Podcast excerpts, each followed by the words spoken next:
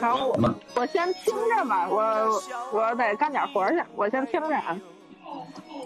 哎，发现了吗？就咱这会开的啊，跟在国企开会一样，准点绝对开不了，知道吗？然后准点是开始调试设备，嗯等开了会呢，还得有人就是，哎，我我得先去趟厕所，我有点事儿，知道吗？咱们的正式开了，进入正式的会议的那个东西，咱们就得半个小时，绝对国企做不。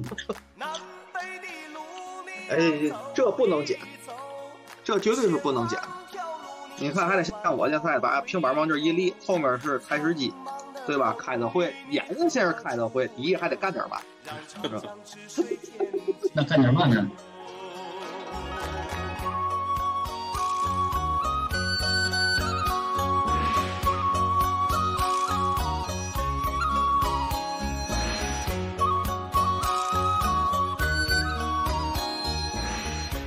然后开了会吧，还不是坐那儿特别的那那那那那种，对吧？说说事儿，还得来点吃的，茶话会是吧？民主生活会，啊，好嘛，这在咱党内叫无需会，对吧？外卖到了，对，啊，对，外卖到了，刚到，晚了半个小时了。来来，你说你们两口子在在家还不自己做个饭？好嘛？你看刚刚说完怎么回事儿？还得解释三遍。解释一下啊。第一个，我们老太太带着大宇玩儿去了，然后他们在外头吃，就是我们俩。第二个是，他这不想着全新的跟咱们聊这个吗？然后我出去那个有点私事儿，所以就回来了，然后就没做，懒了。我听明白了，就是家里老的带孩子出去玩儿去了，把你们俩给甩了。啊你呢还点私生活，又把月经给甩了。哎呀，哎呀，这明白人儿。我我那时候记得这是一个特别便宜的东西，然后后来一一个人得三十多块钱吃一顿，还是普通的女性，就是食量中等吧，得吃三十块钱的麻辣烫。没事，说说实话啊，我们媳妇儿吃十多十多块钱的就够了，可能楠姐饭量有点大。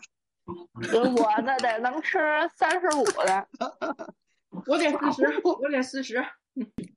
比这万能大呢。是吧？吃三十块钱麻辣烫，我觉得不是太过分，你你十几块钱也就咱咱这儿现在麻辣烫是论论外卖是论斤吧？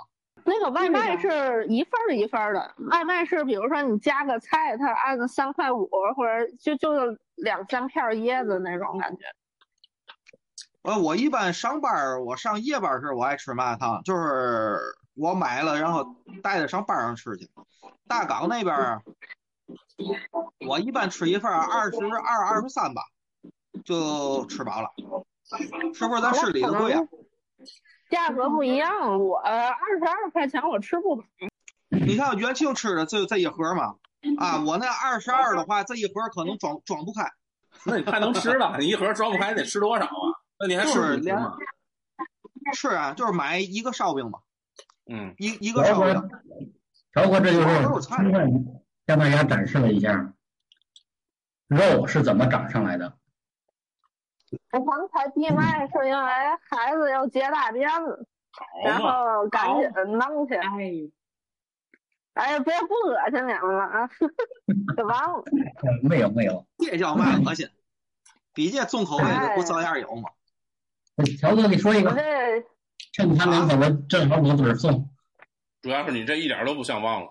你就看我那摄像头，不能不就比他那个重口味吗？哎，我还发现我这个模式挺好，我后面是个电脑，如果要是聊到什么话题，到我不不老明白，不是特别懂的，我能你可以百度一下，立刻在百度上。哎，我觉得就比较奇怪的是，吃播的时候，那那帮人吃面条儿，中间是不断的，就是，就他一口能吸进去那个所有的面，就是我就很奇怪，因为我吃面，我中间我得咬断一下，要不我这一口我吸不了那么多面。那一条面他们就是一口都能给吸进去，我就觉得很奇怪。大概率是假的，那个吃播都是假的，懂吗？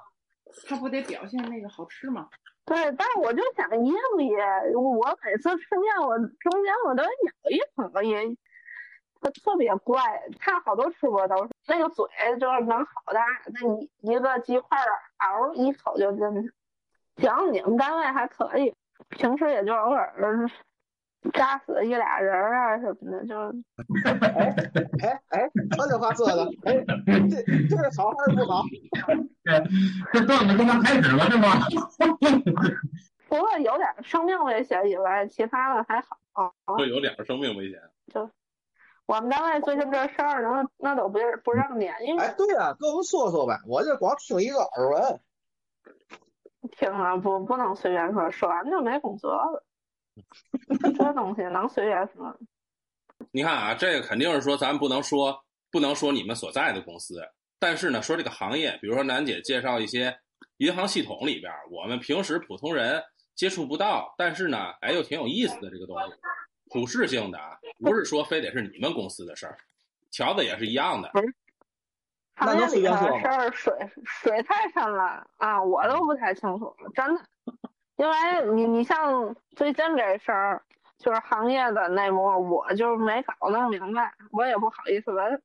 因为我的行业我是做营运的，嗯，你像营运的话，就涉及到银行一个内部控制的一个风险、操作风险，还有一些什么硬件呀或者什么这类的事儿，和普通老百姓的生活确实关系不大，主要是和企业的关系特别大，就是什么授信呀、质押呀等等等等，就是这类的，然后容易出大事儿的问题。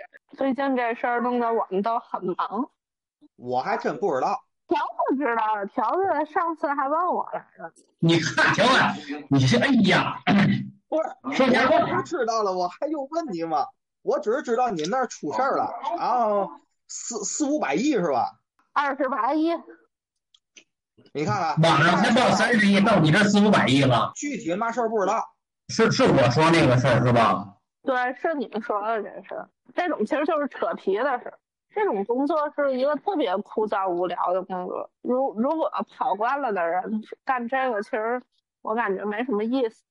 刚才楠姐那话说的对的是一半儿啊，不是说你银行的那个挺没劲的，就是你所有的这个所所有的这种事儿吧，你的爱好啊，还是你的怎么样，你的特长，只要变成吃饭的谋生的手段，它都没劲，对吧？你这变成谋生手段了，你天天反正这点事儿，它就没劲了。哇塞，楠姐这家里头有个酒吧呀，这是。没有，这儿这儿当你看看，关键时候上头没了。吧台上还有仨灯，前两天吧，我我跟你们说说个事儿吧。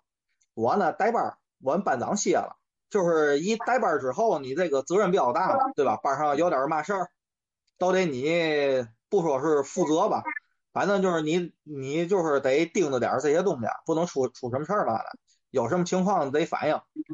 我正在四楼那个小阳台上拿个板凳在那儿看书，晒着太阳看着书。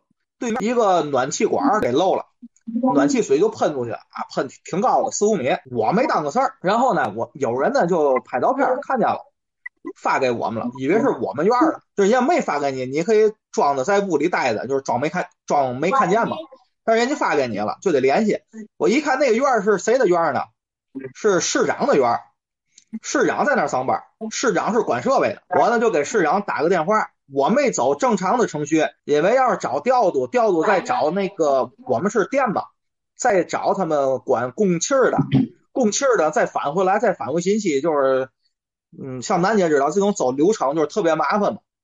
然后我就直接给市长打了个电话，然后市长就跟我说了，他说他知道那事儿，都快修好了。我说怎么那么半天呢？他说扯皮了。就是说，这个管子，这个暖气管不属于市长的设备，是从市市长他们车间所在区域穿过去的。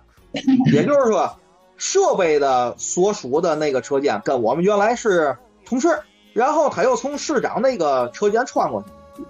市长就跟我说在那扯皮了，他说那个主任我也认识，扯嘛皮呢？因为我们那儿设备啊，它分两个管理，一个叫资产管理，一个叫属地管理。都有责任，那都有责任。反过来说，就是都没有责任，就是你也有责任，我也有责任。那我也可以说这是你的责任，不是我的责任。大伙儿都可以那么说。结果修一个破暖气管子，修了多半天。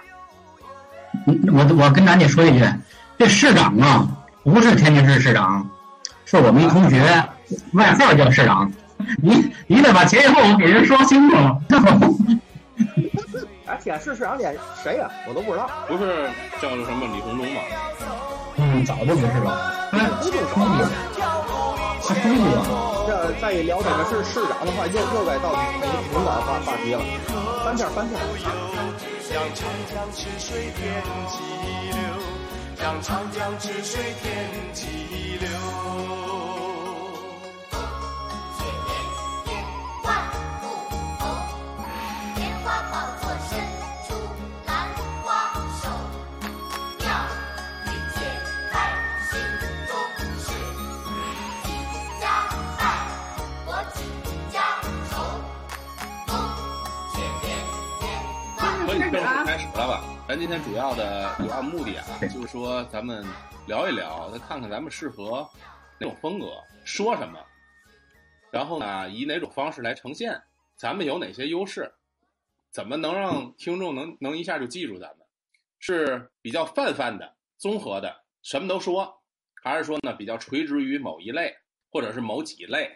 主要这个是我今天想聊的东西，因为现在大家都没方向嘛，所以呢，咱先从咱自己手边儿手边儿开始看，到底哪个是合适的，然后呢，咱们都擅长什么，咱们愿意说什么，观众喜欢听什么，结合咱们的优势来往那上去靠，以一个为话题，咱们聊一聊你自己本身喜欢的、喜欢聊的东西到底是什么，这个其实挺重要的。哎，这样我给你们当主持人，你们聊，你给我们当主持人后来我来做这提纲，引导你们往下说，啊，行，可以，行吗？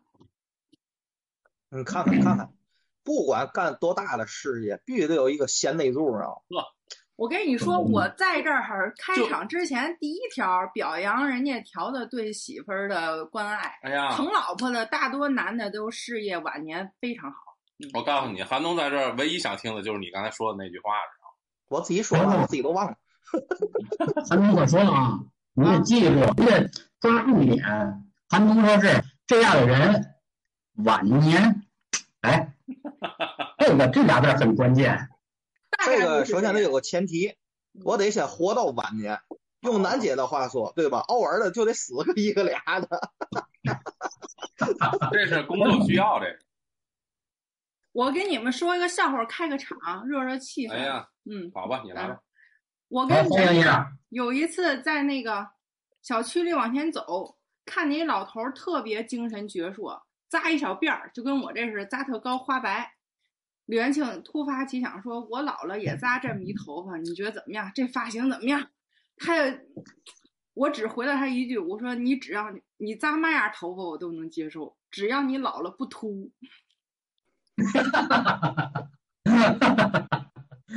别听，不，最关键就怕嘛呢？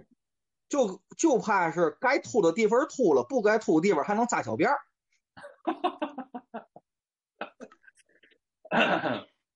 什么意思？就是清朝移民嘛，就是火云邪神那样，哦，火云邪神那个造型。”就这儿能扎起来那儿。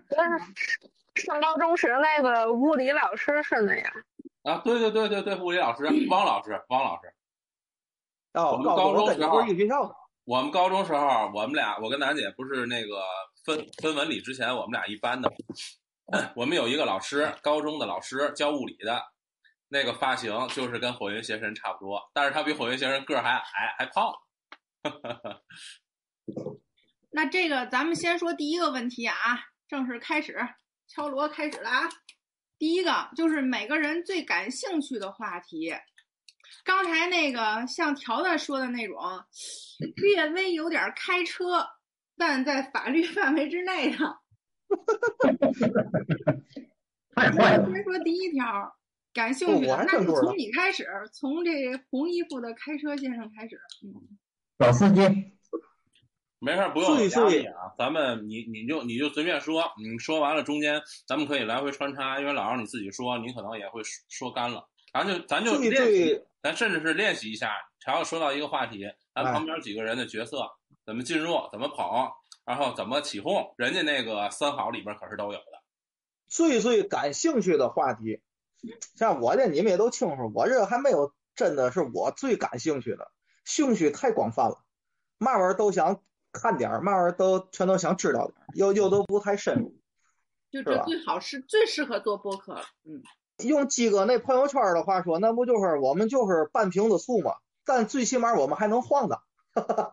我要想想，你要说这个感兴趣的三个答案，那就黄赌毒呗，对吧？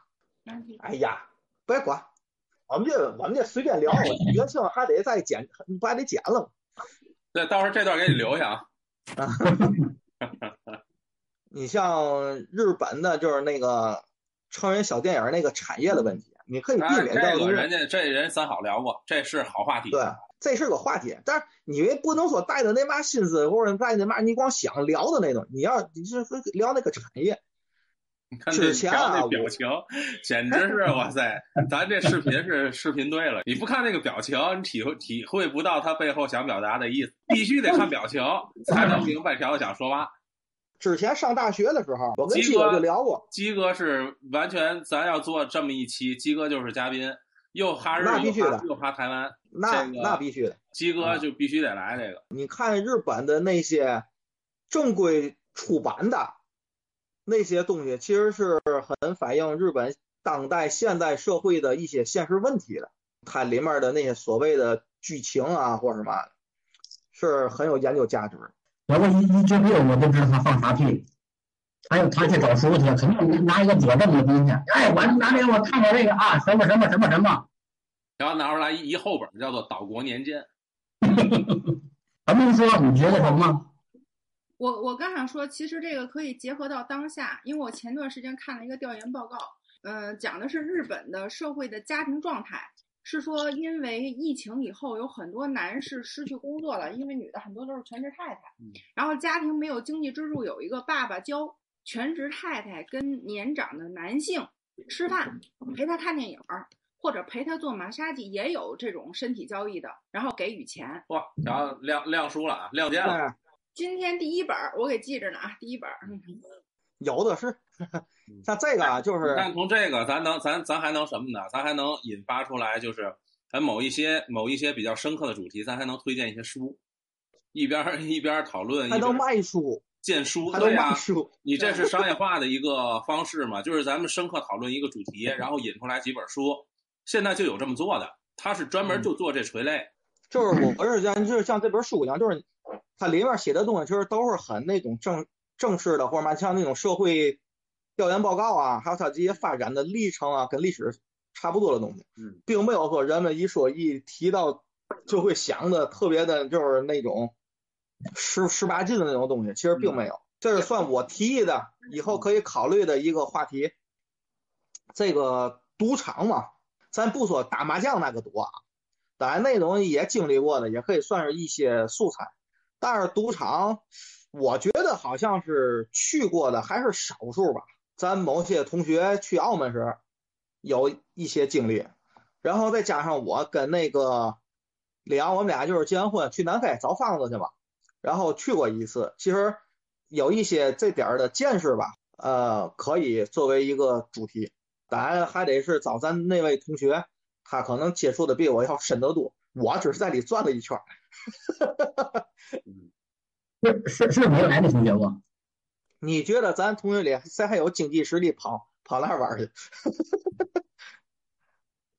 毒呢，其实弱化一点儿呢，不就是抽吗？对吧？你可以就是以这个吸烟做做一期，就是我主要想到了什么？就是电梯吸烟，反正我特别反感。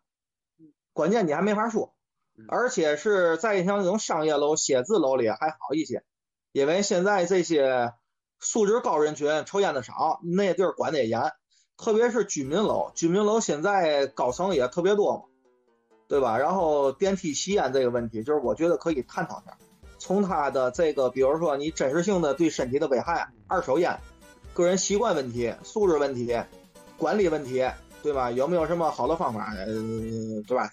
特别是这个对孕妇来说，在电梯里抽烟，真的，哎呀，他那个烟他散不去，你知道吗？亮了，表情亮了。孕孕妇啊，是 是不是哪个？楼里没有几个孕妇啊？对吧？你是想传达你有好事儿了吗？没没没没没，快点儿，所有人都能够听得明白。楠姐已经灵魂拷问了。啊，我就觉得行了，这个我就说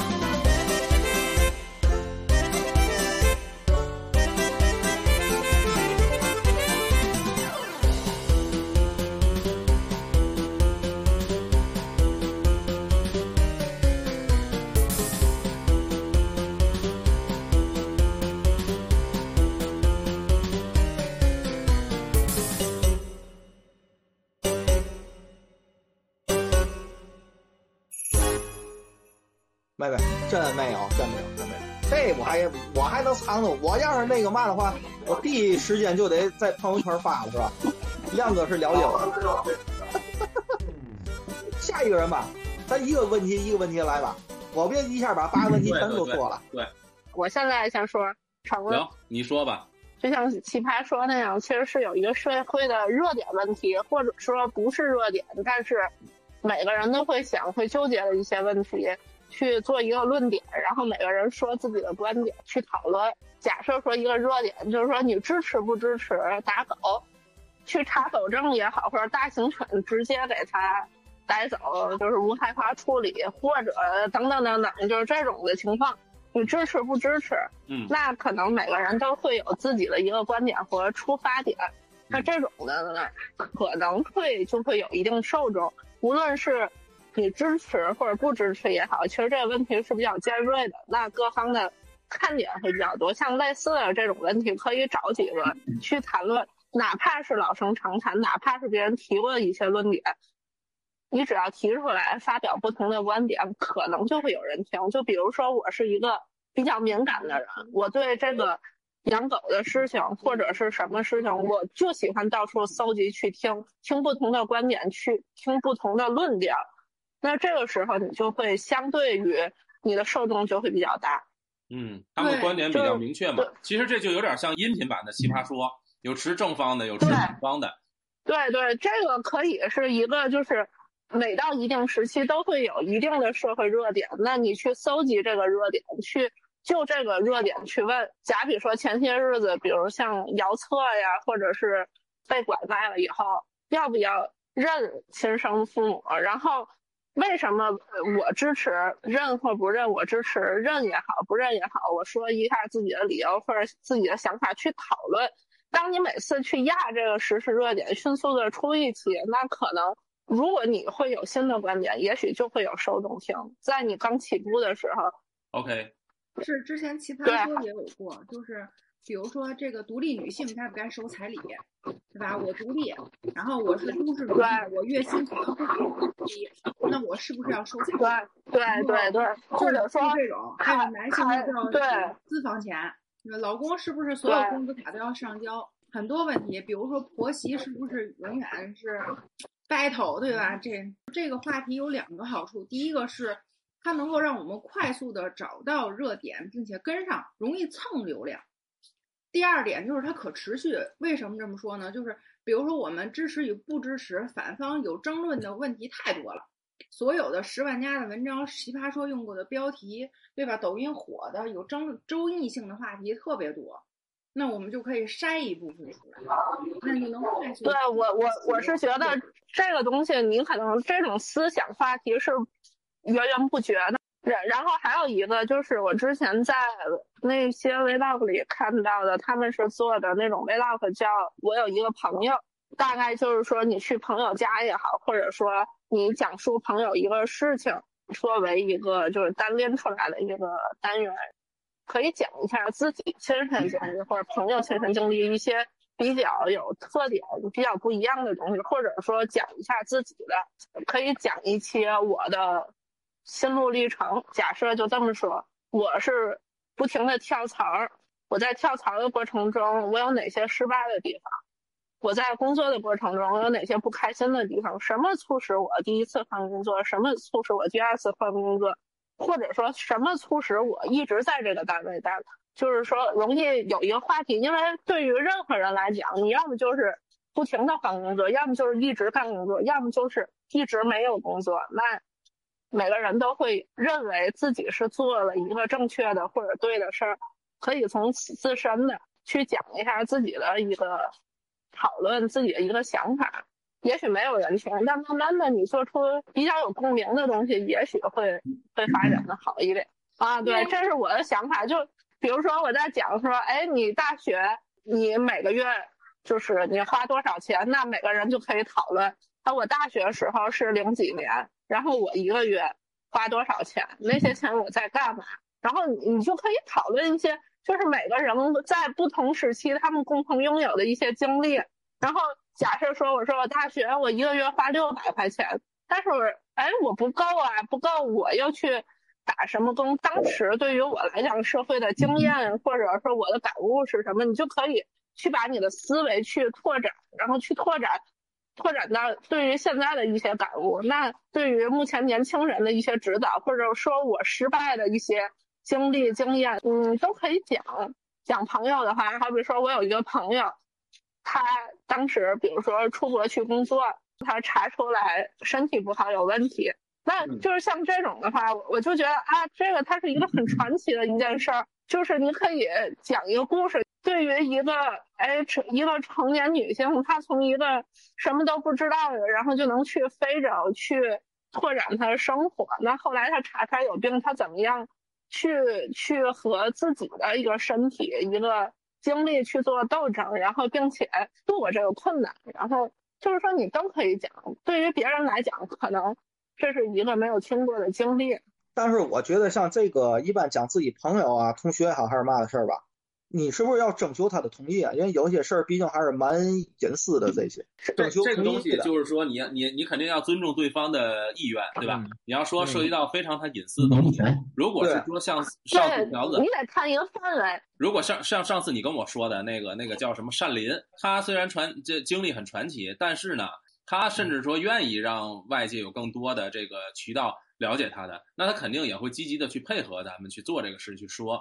呃，什么个人感情经历，还包括一些有什么病，家人他家人的一些情况，就是被道德，就是咱普世的道德不太接受的这么一一一这种情况，但他并不违反法律，可能会对他造成影响这种东西。我再分享一个三好，他们有一档栏目呢，就叫做《脱轨启示录》，他不会让出轨去出轨的这些人请到节目当中来自述，他不是这样，他是会通过念对方来的信件，也就是说他对外去征集。如果真的是说他做过出轨的事儿，他是角色人，他把他自己的故事写成了文字，由三好这些人来念。他们在念的过程当中，就是说一个人主念，另外的几个人呢，他们会一个环节一个部分会停下来，停下来的时候，大家进行一个点评、探讨、输出，无论是针对三观还是针针对什么的这样一个梳理，就是随着他那个故事的走势，会中间有停顿，然后大家来给一些输出的东西。那种方式其实还是蛮好的。但是你发现一个事儿嘛，我并不是说让他本人来，我只是说要征求本人的同意。对他来信，他既然给你写信了，让让你去念，就嗯代表他已已经在同意你可以对他的事情进行当当成素材进行这种讨论或者吧，对，进行加工的，对吧？但是如果说咱直接的，比如说今天咱以鸡哥，嗯咱就说鸡哥怎么怎么样，怎么样，搞过几个对象，然后怎么嘛玩意喜闻乐见多少次嘛玩意儿的，但是咱没经过他的同意，那可能就我觉得条哥，我觉得条哥提的特别对啊，这个涉及到法律问题，特别是将来我们以盈利为目的，就是宣做宣传的时候，对。但是咱现在咱说不以盈利为目的，只要你放在了公共空间，对他不管你是不是以盈利为目的，你都算侵犯了隐私权。你都算商业行为。所以从这个角度来讲嗯，要不就理论上，我有一个朋友，我觉得楠姐做的这个之前有一个大号，我之前的一个前前同事，他自己是一个导演，他就拍这种短视频，让我有一个朋友特别唯美，然后讲很多故事，呃，家庭的、亲情的、爱情的、个人职业奋斗的特别多，然后拍成视频，然后请专业的演员来演，就特别有有带感。他可能一一个一个背影，然后就一两句文案，这个事儿就交代完了。有点现在短视频追剧那个。对对对对，但是这种的呢，就是理论上来说，如果你是播客的话，你看他三好为什么用脱轨呢？因为这东西刺激啊，少有呀。所以嗯你日常生活中，你觉得这个人奋斗的特别好，抗癌，但是呢，他就是还是又通过音频的形形式，他可能就还是有点儿弱，除非是你把这本主请来，叫我有一个朋友，今儿个这朋友叫什么什么名字，他来了，然后他讲一讲他在什么什么日的事儿，是吧？就像那三好似的，这个人在美国监狱的事儿，这个人在南非贩大贩大麻的事儿，对吧？他自己亲自讲，这人在日本倒对那个那样的话，的其实人，在你的那个信任信任程度上啊，就不是转述，对就而是说他自己本人，他讲的很多细节，所以你这个就肯定不涉及到法律问题，他说的，他自己说的，对他自己说没事儿，他自己，所以我就觉得楠姐这提议可以做成一个系列，就叫我有个朋友，今儿个是我有个朋友的系列，哎，今儿来这朋友是谁呢？来，这样我觉得就特好，嗯。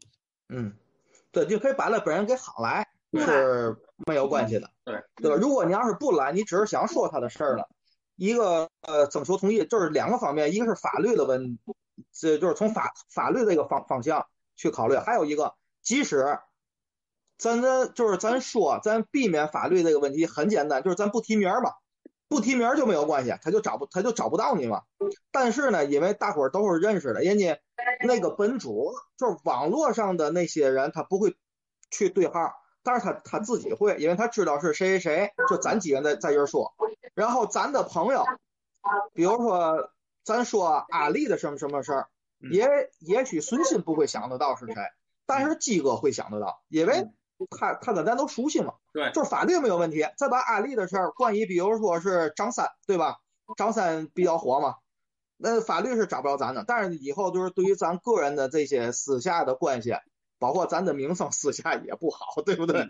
嗯啊，就是法律可以避可以避免，但是还有些从咱个人的角度关系上出发，其实大伙儿都考虑到，不用我提醒，对吧？特别像亮哥这么一脸正义的人，对吧？长得蜡笔小新一样的眉毛，把这个特点可以安排在亮亮的人设上。亮哥会学小新说话吗？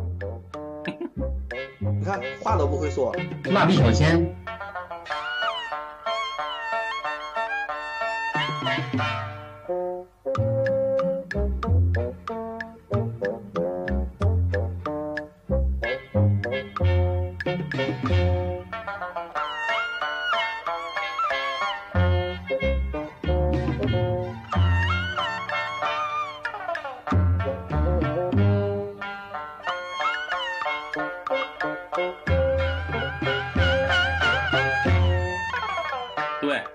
亮亮刚才让让我先说，我先说就我先说。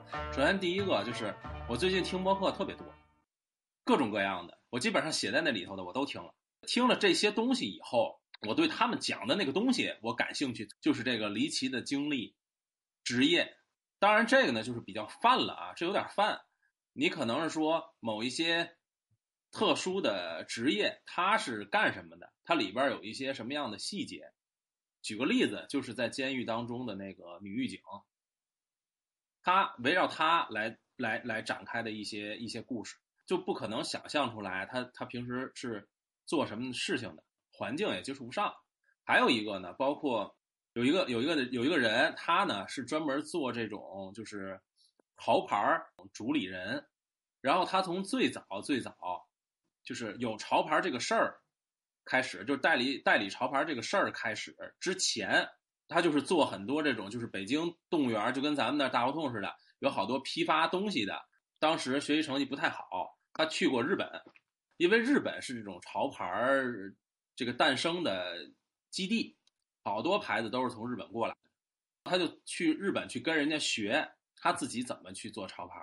然后包括他当时在北京这边的一些批发市场，他给很多台湾往内地呃来拍这个 MV 的一些大导演、大明星，就是说他卖那个东西都是卖给这些人，然后那个是他的第一桶金。他介绍了很多，包括甚至说某一些行业是怎么发展起来的，我对这个很感兴趣。第二个呢，聊美食，有的时候晚上吧，呃，看抖音，如果有做美食的，我就不会再翻抖了，我可能会找一个我之前关注过的，我就是特别喜欢那个人做饭的这样的，我再进去再看他前面我没看过的东西。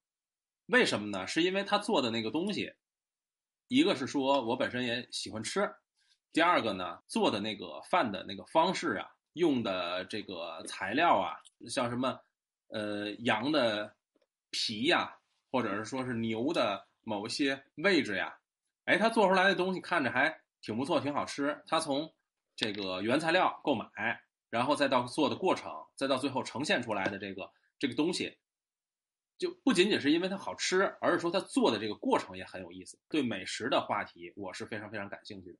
而且呢，包括今天早晨我们吃早点还提到了，就说天津的这个煎饼果子，然后放什么东西是邪教？为什么是邪教？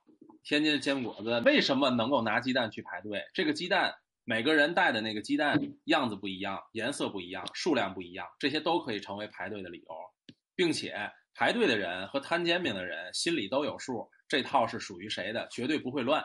就是它背后美食背后的有一些小故事、小点，哎，这个东西我是也可能是因为这个就是咱天津自己的，咱们比较熟。第三个呢，就是孩子跟小孩相关的，但这个跟小孩相关的呢，在在咱们几个里头说呢，有有有好的点，也有不好的点，因为咱们几个每个人情况不一样，有的已经有孩子了，有的还没孩子，像亮这个现在还还还没对象，所以呢，不不是不是不是不不代表没有对象就没有孩子，哦，对对对对对，对，那个这这个说的倒对啊，所以呢，我是也不代表有了孩子就是自己的。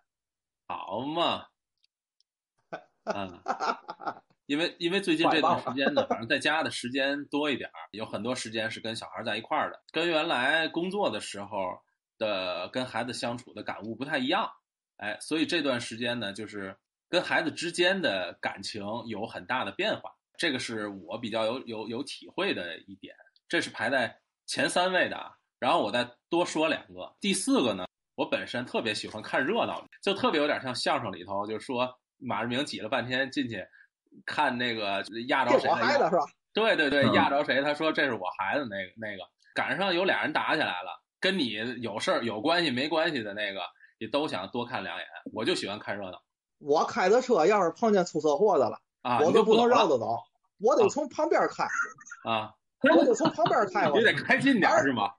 对，而而且开的过那时候，啊，对吗？那堵啊，就是能快也不快，也也也得慢点儿，四五迈、十来迈的蹭过去，一边蹭还得一边哎，还得一边看。仔细，对这就是你正好开开过去能来个特写，能看清楚是不是？别的人有去，我我要是有有，我要是能腾来手，我就得拍照，知道吗？就心里恨不得哎把那个警察给拽过来，哎呦啊，是我这这出嘛事儿了？是吗？就你俩，就你俩可别碰到一个事儿。嗯，你说你调和容易压上眼睛角，嘿嘿嘿嘿嘿还爱看什么呀？什么呀？着火，着火，我爸爸也爱看。着火哎好好好。呵，就爱看着火。嗯，要有些日子没有着火的，看不着这心里头起急。嗯，这么大岁数，蹬着梯子上房，扒着房檐儿看。哎呀，还是没信儿。呀呀，还是没信儿啊。一听哪儿着了，赶紧去看去。嗯，看完了回来给大伙儿讲，怎么着的，烧了什么了，伤着人没有，来了多少消防车，津津乐道。有时候看完了回来不痛快，哎，损失太大。妈呀，没火苗子，耶，光冒点烟没劲白去了，这有嘛劲？白去了，就为看火苗子是吗？各有一号嘛。我自己总结，我真的还是挺喜欢看热闹。一一开始我听人说相声，就感觉好像是讽刺这种现象。嗯，确实这在我身上这没法规避，我就我就看见了，我就挺感兴趣。然后呢，我就想搞清楚他到底出了什么事儿，甭管这事儿跟我有没有关系。所以这也是属于我理解啊，这也是属于一个猎奇的心理。那围了一大堆人，你就想搞搞清楚他到底是是什么原因 围起来的，里边到底发生了什么。跟你八竿子打不着的，你也想想去了解。然后还有一个呢，就是搞笑的东西，比较喜欢看。我听播客也好，比如说我看快手，最近我就看那个，嗯，用天津话去搞笑配音的这个，那个人配了啊八百多段儿，我就基本上就是知道那个。我就挨个进去都得听听。一个是因为我觉得确实是咱们天津的这个天津话，呃很搞笑，而且它有很多是纯天津人说的那个话，一般的这个地方呈现不了。基本上也就是说，我心里就是天津和东北这两个语言是我比较佩服的。你要你要像再往南的也听不懂了。我要听播客，它里边有很多的内容是我觉得有意思的，比较幽默的。然后这几个人搭到一起，他是互相捧啊，或者说互相互相怼啊，这种就是能让你有的时候我自己听着，我自己就就能乐出来。有的时候我出去跑步去，或者说我走圈儿，我就听着这播客，我就在那开着，然后呢，哎，不自主的就能就能发笑，就是因为，呃，还不一定是因为话题有意思，是因为就是这几个人他一搭，然后就出现了这个了，你就愿意听。这几个话题或方向吧，是我比较感兴趣的，感觉特别散啊。特别散，就咱今没没没有天今天就没没有是就是要散嘛，今天就是散，就是今。天今今天就是得散啊，男的爱看热闹，男的爱看，我我也不爱看热闹。我这 现我。也是，我觉得他特别浪费时间，而且他的事儿跟我有什么关系呢？我我跟我我跟你舅舅和我，爸就挺喜欢看热闹。我跟你们说吧，这个我太深有体会了。但凡我开的车碰见出车祸的，我我就想我自己在车上，我们媳妇儿只要一坐副驾，完了这热闹我看不了了，她催着我走。这个这个可以记下来，这是一个好点。好吧，亮哥这个传个底吧，哎传底啊，传底传不了底。你那就穿底是。这样，我我刚我先我先说一下，就是我个人的观点，就是为什么他们女生不爱不爱看热闹，相对来说男生更呃更爱看热闹的事儿。我观点是这样，因为男生啊都好奇，都都猎奇心都比女生要强，普遍啊，我咱们说普遍的啊。还有一点出发点是什么呢？就是他们要多增加点经验。吹牛逼如果这个事儿某一天落到我们家头上的话，我应该怎么去对面对，怎么去处理？所以那所以那个是学习。有一个提前的一个知识储备。你太牛逼了，把看热闹解释的这么高大上，我真的，亮哥，哎，你这热闹跟我跟元庆看的不是一个层次的，我也觉得我们就是看热闹，没想那么多然。后下边说，下边我说我说我的，我我觉得凡是这种广播式的这种行为，如果要想得到受众的接受，呃，点是肯定要要有的，嗯，无外乎就是因为我我是水瓶座嘛，快说呀！咱能讲重点吗？一个是猎奇咱能讲重点吗？虽然说现在是 freestyle 的阶段，但是你那些那些没有用，到时候你增加我剪辑的工作呀，你这是。你没有没有他一点都没以增加你的工作量，直接这一段夸散了，没有打。啊就是把里边涉及销量的了全 pass 了。我第一个点就是因为现在还单身嘛，我就是想说的就是感情的问题。行动问题因为感情这个事儿，就是亘古不变、亘古不变的事儿嘛，对吧？没有，我已经很多年没有感情了。你听，我我们都没有感情问题。是这样的，这个事儿的受众都是一些特别年轻的，或者说是未婚的占主流的这种。这个事儿就是这样，就是我们做这个事儿肯定要要投投其所好嘛，对不对？我觉得，我觉得感情这个事儿就是，就是再往后一万年也会也会也会永远是一个话题的。就比如说，你可以介绍你单身的经验，然后我呢 可以介绍我怎么把媳妇儿骗到手的经验，元庆可以介绍他怎么被骗到手的经验，对吧？然后咱三个的问题让楠姐给品评一下，作为从女性的视角，是这样的，因为因为现在我觉得就是我接触的这这这个这个人里边，就是包括一些信息里边儿，广泛的一个话题就是单身的人越来越多嘛，生育率越来越低嘛。为什么单身？就是网上铺天盖地的，你你刷抖音都会都会刷到一些，哎呀，我看见今天我看见哪哪个小这个这个小姑娘，这多么奇葩，巴拉巴拉巴拉巴拉。但是我觉得我们如果要是做这像做这个感情这个方面，不一定要从众，因为他这些主要还是想博眼球嘛。我们可以做深一点儿，普通的东西，并不是说不能做，而是说我们把普通的东西挖掘出来，而是有一有一丢丢的思考，我觉得还是更好一些。比如说，就是我的单身的理由，就是是不是跟九零后、八零后这种单身都有共同的这种东西？我们只有拿到共通的这种东西，让产生共鸣之后，才会吸引他这个这一部分人的注意。通过你实际的这个，你实际的经验，或者说你分享一些事儿，然后呢，跟这个单身的这些人产生一些共鸣。对，不光是共鸣，你可以你可以去指导他一下嘛，对不对？他觉得他觉得一一种一种就是就是吸引人的一种是猎奇嘛，二一种就是知识的知识的获取嘛。一一种一种猎奇就是说，就像就像袁静说的，我觉得就我就对他感兴趣，我对他感兴趣，我就想知道他他怎么回事，我原来不知道，我我就想知道怎么回事，这种是猎奇的心理。二一个就是知识的，就是就是年轻人在成长的过程中，肯定要要，如果你给他一些成熟一点的经验的话，他是会很乐意去去去免费去汲取的这部分养分。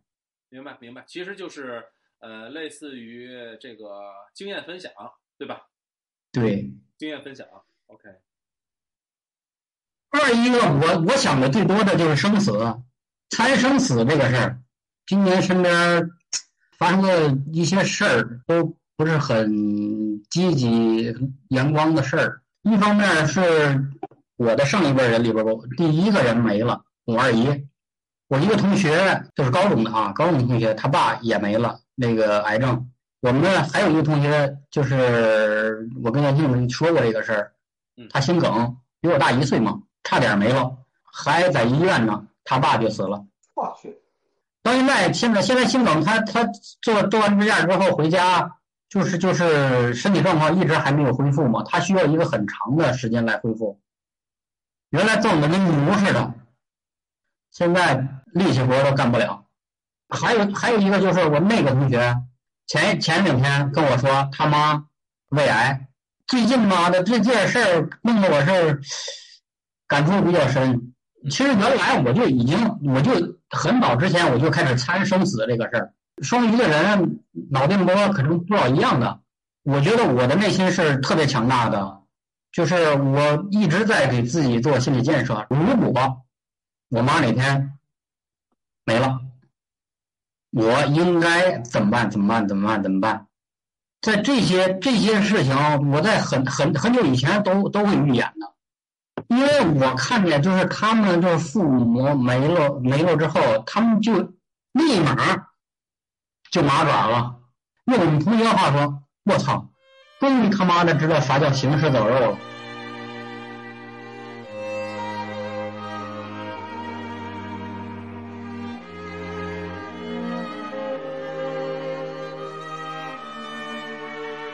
因为这种切肤之痛没没落到我们自己身上的话，我们是不好意思跟人家说，我有有有有感受，有感同身受这种。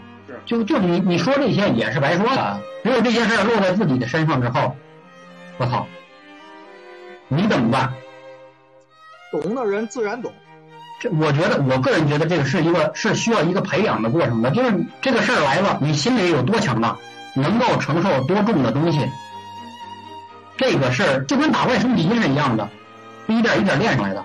我想知道，所有的人如果面对生死，这还是只是父母的生死呢，包括自己的生死，那就是是怎么看呢？你如果不往深了想的话，可能就是为了应付，你会说：“我操，那那死就死了呗，对吧？无所谓的事儿。”这并不是这样的。这个话题可能比较沉重一些。我我个人觉得啊，就是说你可能在找嘉宾上啊，你你基本上这都得是过来人，他才能有比较好的发挥，不然的话，你让一个没有过来人，过来人就过去了。想自己死的那个字儿，怎么找怎么怎么过来不是不是？不是不是是经历过这个事儿的人，他可能会比较有好的一个好发挥。但是他没有经历过这个事儿，就像你说的，没有发生在自己身上，他的理解可能让那些经历过的人听了之后就会觉得就不是那么回事儿。所以说这个深度很重要嘛。这个生死这个事儿，就所有人都要经历的，无论你我还是任何人，对吧？在有限的我们在有限的认知范围之内，是所有人都要都要理解的。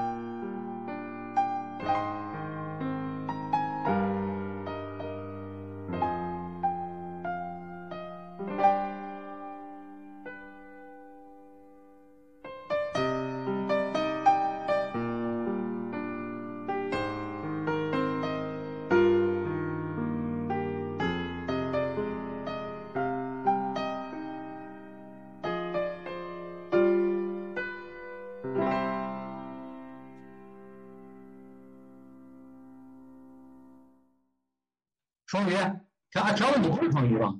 是 Yes I am。之前我看过一个一个大数据统计，挺有意思的，就是说这一个人思考死亡越早，年龄越小，智商越高。老董跟我说过，他上小学的时候就思考过死亡的问题，就是因为思考死亡的问问题会会睡不着觉，会害怕。这个其实我我觉得可能就是会认为这个什么生死这个问题会比较大，比较泛泛的。其实不是，你你找对一个方向之后，嗯，其实这是一个反倒是没有那么太难做的一个东西，因为每个人都可以谈，它的门槛儿很低。你说出来一个所以然，它的上限会非常高。要对于你个人的这个知识面也好，看什么这些经历啊，你感情的程度会非常高，但是它的下限也很低，你是个人就可以谈。嗯，九零后的抑郁的情况是超过其他的年代的孩子的，就是抑郁症的低龄化。呃，包括大家对于这个问题的思考，就是这种，我我觉得你刚才说那个，就是你如何看待生死，对吧？你什么时候第一次关注到生死，对吧？生死对你你的意义是什么？你想没想过，你至亲至爱的人什么时候会离开你？然后再结合现在的热点，比如九零后。然后死亡的这个趋势，对吧？然后那个抑郁症的发高发，那可能都适合这个话题。Number three，第三个，第三个就是就是我想说就是经历。其实我我我跟我妈聊天的时候，我就就就有过这方面的感触。所有的人的经历都值得写一本书。明白？嗯，对，我们的档案袋就是本书。够滚！你这档案，我那档案妈的不知道放哪儿呢？还我这来青岛都没档案调过来。盲流，盲流，多心梗这个朋友，这个有一有一段经历就特别感染到我。我们都看过《古惑仔》嘛，对吧？他是大学毕业之后，他是大专，这哥们儿大学毕业之后，让他兄弟，让他们一个宿舍的一个兄弟，给骗到大连金州去了。这个地儿什么出名呢？传销出名，传销。哦，传销。哎呀，传销再出名，能有天津传销出名吗？我靠，我们我金州的市市长的弟弟行吗？对呀、啊那亲身经历啊，那是。然后他就跟我们聊嘛，是怎么回事儿？把他的一这个传被骗入传销，以及从传销里出来这个经历，然后给我讲他这种经历，就给我就是印象就特别就触动特别大。首先，做传销的一般都会在顶楼。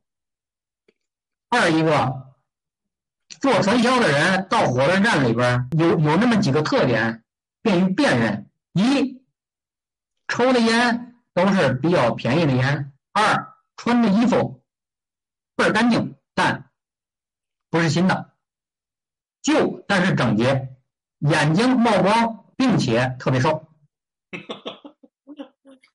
就胖子干不了传销呗。这些我说这些都是因都都是有原因的，后面说的就就就会圆上这些话。这我想听。我建议咱今天的这个话题不要展开，只是说你为什么想选这个或者嘛也可以。可以留一个留一个悬念，对，留一个悬念。楠姐，乾隆白菜到底是不是凉菜？南姐说你这不是抬杠吗？两餐，抬杠没有打分赚得多。我以以讲故事的形式，把把自己把自己的经历讲给大家听。当然，这些这些故事都是当代人比较感兴趣的。Over，还有吗？嗯，没了。就是说我有一个就是朋友也好，或者我的一段经历也好，这就是一个话题，就是大概讲一下别人没有听过或者没有遇到过的。对。然后呢，还有一个就是刚才讨论生死也好，或者什么也好，这也都是呃所谓的大家关心的或者时下流行的等等等等一些话题。就是说你不可能七七谈生死，不能七七谈找对象哦。刚才刚才咱们说的这些比较有亮点的，像这个我有一个朋友，或者说是离奇的故事、离奇的职业，这个别人有在说的，而且有好多都是以这个为内容和话题来来在说的。但是呢，像亮亮刚才说的这个，聊单身的经验分享，然后呢聊生死，这种我听的可能比较少，也可能是因为我对我对这个内容没有太特别多的关注，我听的那些内容会多一点。我再插句，然后韩总再总结啊。正好我这口饭刚刚给咽下去，就是我那天跟袁庆说了，今天我们第一句开场白，我们今天要讨论什么什么什么，然后大伙儿就七嘴八舌的，然后嘎嘎讨论，或者是像亮哥说的，就是我们今天要讨论一个什么事儿，然后呢是咱还是朋友的一个经历，大伙儿发表点看法。我觉得这个吧，好像从形式上不是太容易吸引人。我觉得形式其实想说一个什么事儿，说完比如说到元庆啊，你早年想了一个，比如说那个美食，说说的就说到了鸡鸡蛋，摊煎饼果鸡蛋能排队的问题，嗯说为什么可以排队呢？然后我们就可以顺着这东西一路就下去了，看似随意，比较自然。然后比如你顺着这个鸡蛋为什么可以排队，其实就刚才你们说的时候，我就想了好多，从某从你们说的任何一句话引一个点，能照一个小时、两个小小时的话聊。比如说您说煎饼果子为什么鸡蛋能排队，其实在你往深层次引的话，就是中国一个熟人社会嘛。这是当年那个美国有一个美美国人中就是中国专家叫是费孝清还是谁写了专门写了本书，嗯，就是说中国人在这个熟人社社区里面，就是没有这些不好的素质啊或者嘛，他鸡蛋不会被偷换，不会卡个啊，不会认为好的是我的这种，为什么？因为他是熟人社会。但是你要是去了陌生的社区，就不保证了，他会欺负生人。另外一个例子就是，你看所有的路怒症的时候，对不对？这个人坐在车里素质很低，抹别人啊，或者是很不耐烦的摁喇叭，我也有这个毛病。嗯。但是如果为什么这个人相反到了朋友社交圈里，或者他的家庭这个社区里，他就不会那么路怒了呢？就他的脾气没有那么暴躁呢？因为是熟人了。你躲在车里，你是一个陌生人的社会，就是能从煎饼果子、鸡蛋排队这个事儿，就能联想到引出到这个中国熟人社会这个事儿。嗯，就是你从一个小事儿，身边的一个很平常的事儿，能深入一这一点儿，或者大伙儿发表自己的这个是不是熟人社会啊，什么利啊、好啊、坏的，一个小时、俩小时就能出去。呃我认为还是就是像强强三人行那样就是出来一个事儿，很简单的两三分钟、四五分钟的介绍完它的过程，嗯总体的这个事件的大概，大伙儿去对这件事发表观点，由浅入深的发表他的观点，从一个小事儿也许能，就是能聊到这个比较深层次的一些原因的问题。嗯，你看，比如像亮刚说生死那个问题的时候，其实你慢慢就可以聊到，就是，呃，其实人类社会就是人类在发展过程当中一直在考虑这个事儿，就是我死了怎么办？死后怎么办？死后什么样的世界？其实这慢慢都引到了宗教的问题，不同的宗教给出了不同的答案，对吧？就是人类为什么需要宗教呢？虽然就是水平咱不会聊得非常深，水平也没有那么高，但是你可以去往那方向引，每个人都知道多少就可以说多少。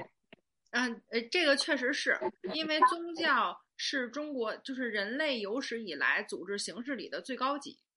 比如最后，你像袁静说可以打擦边球，你就最后可以发一个提问，注意算不算宗教？这是个擦边球啊！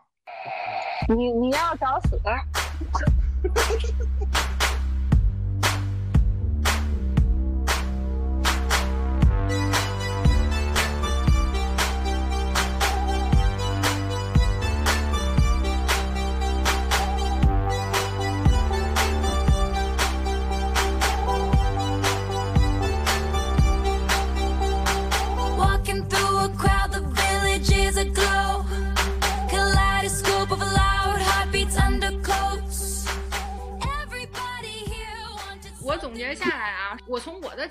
看，我觉得你们每个人的优点是什么？首先，条子特别的大的优点就是以小见大，就是它能通过一个小的东西复发展到人类社会横向、纵向，它都能做深入，跟他之前看书特别多也非常有关系。我觉得以你为主的话题，可以从很多社会热点开始跟，然后以小见大，描述这个事件两三分钟，然后开始讨论。我觉得跟你这儿走可以这么走，比如说望远镜系列、放大镜系系列对吧？就这种就特别适合你。然后楠姐这边，我自己媳妇儿听见了吧？听见了吧？夸我了。还得还得秀一把。然后第二个就是楠姐这块儿，我觉得我特别支持楠姐那个，因为她能快速的把这个事情，呃，跟热点也好，跟焦点也好，跟现在抖音很多方面都能结合上。它能很快的做出系列的，而且内容可持续化，能够在一定的标准水准上保证这个收视率。所以我觉得他提的那个正方反方，就是呃支持与不支持，然后甲方乙方就所有看似矛盾的关系上、观点上、事件上都可以做。所以我觉得他这个是可以成一个单独的系列的。然后亮亮这个呢，就是说到你那个，就是如果你有一个朋友特别有意思的经历，跟刚才楠姐说那个，我有一个朋友。其实这个也是一个实例，就是每一个人都是一个传记，就我们就挖掘小人物的事实、小人物的现象，然后如果要想升华，还可以让条子那边升华一下，为什么现在这个社会或者为什么这种体制下能产生这样的事儿和人，它肯定是有原因的，对吧？它不是偶然概率，它也不是混沌。亮亮这儿就可以从他单身也好、感情也好、生死也好，或者朋友的角度挖掘很多这样的事儿。嗯，大庆这一块儿，我觉得他是可以，就是从咱们刚才说到亮亮这儿是人物，然后楠姐这是观点，条子那儿是事件，那我觉得他这儿就可以从家庭的很多芝麻碎皮，热闹也好，事儿也好，然后包括美食也好，聊一聊。其实鸡蛋排个这事儿是我提的，为什么呢？我就觉得特别不可思议，就这事儿是 我来了天津以后特别受冲击。我就说，我说这个人他真的能记得住谁谁谁的鸡蛋吗？而且他怎么知道这牌子前前的后呢？每一个煎饼果子都有不同的组合，要面酱不要辣酱，对吧？然后是要果子的还是要果饼儿的？就是我对这个摊煎饼果子这大妈的这个记忆力就产生了那个 膜拜，你知道吗？我自己觉得就是这种美食文化之下的当地的人文，然后也可以聊很多。之前不有人说吗？说一老外去成都，呃，立来到成都以后，说想立志三年之内把中国美食尝一遍，写一个传记。然后说五年过去了，他还在成都。比如说年轻人点外卖最头疼的中午吃什么？那就我我觉得有很多话题可以围绕吃，就是食物，嗯，来做一个延展。然后亲子的这个话，因为跟可能跟楠姐会比较有共性，就是熊孩子系列，对吧？你遇你自己的熊孩子，他遇见在外面遇见的熊孩子。就是我每次坐飞机，我只要看前后有孩子，完了我就知道这一趟旅行基本就废掉了。就是特别多这种事儿，我觉得可以从很多家长里短，可以日常化，不像条子那个给它升华到哲学、文化、宗教、政治，嗯，就可以这样。看看哪儿有热闹，呃，往里凑合凑合。也行，比如聊一聊最近的什么事儿，比如说那个疫情隔离，为什么女的天天带娃，然后。奔波在包子铺，还得孩子看病。为什么那男的就在网吧打游戏？这这要跟我跟楠姐的脾气，我们俩应该比较像，就直接废掉了。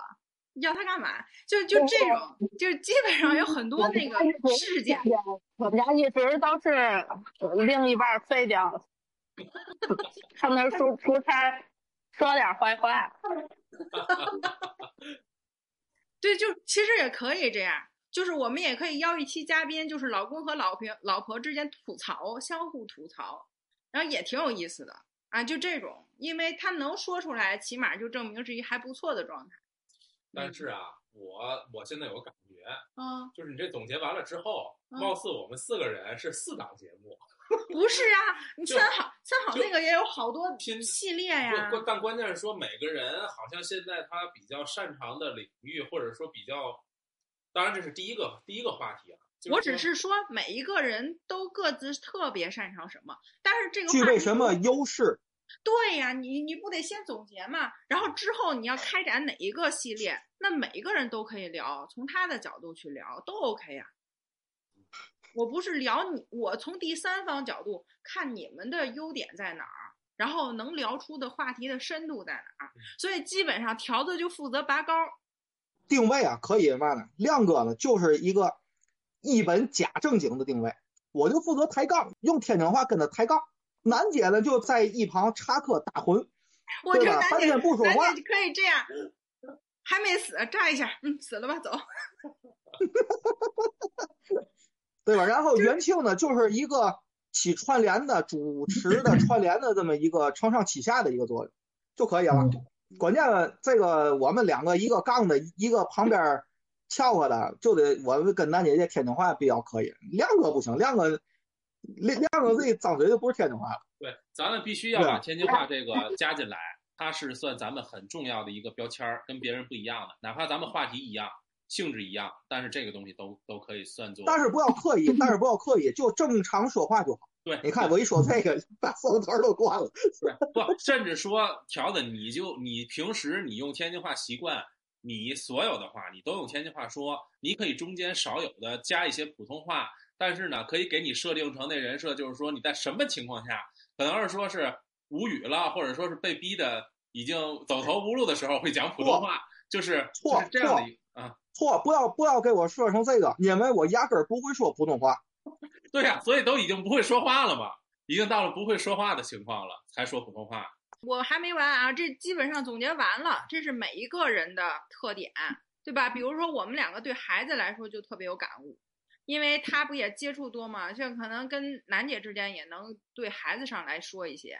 这个是交叉的，就是我们斜下来的话可以有一些话题，还有一个就是我们所有人都有的共同话题，什么呢？八零后父母那些迷惑的省钱行为，对吧？比如说那个肥皂头儿一定得拿丝袜给它裹上，这抹 这衣服擦完了以后得得搅了以后擦地，擦完地再擦马桶才能扔，对吧？然后还有那个就是这灯得随手关。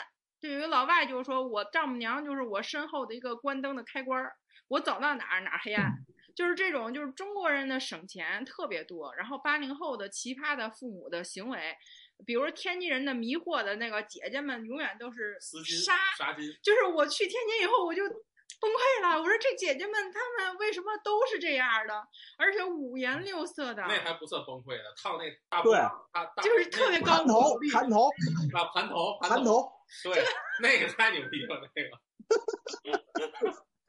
然后我在天津上被人接，就是有那特别老老头儿有一次问我路，然后跟我说姐姐，我特别难受，就是我觉得我这年龄他怎么管我叫姐姐？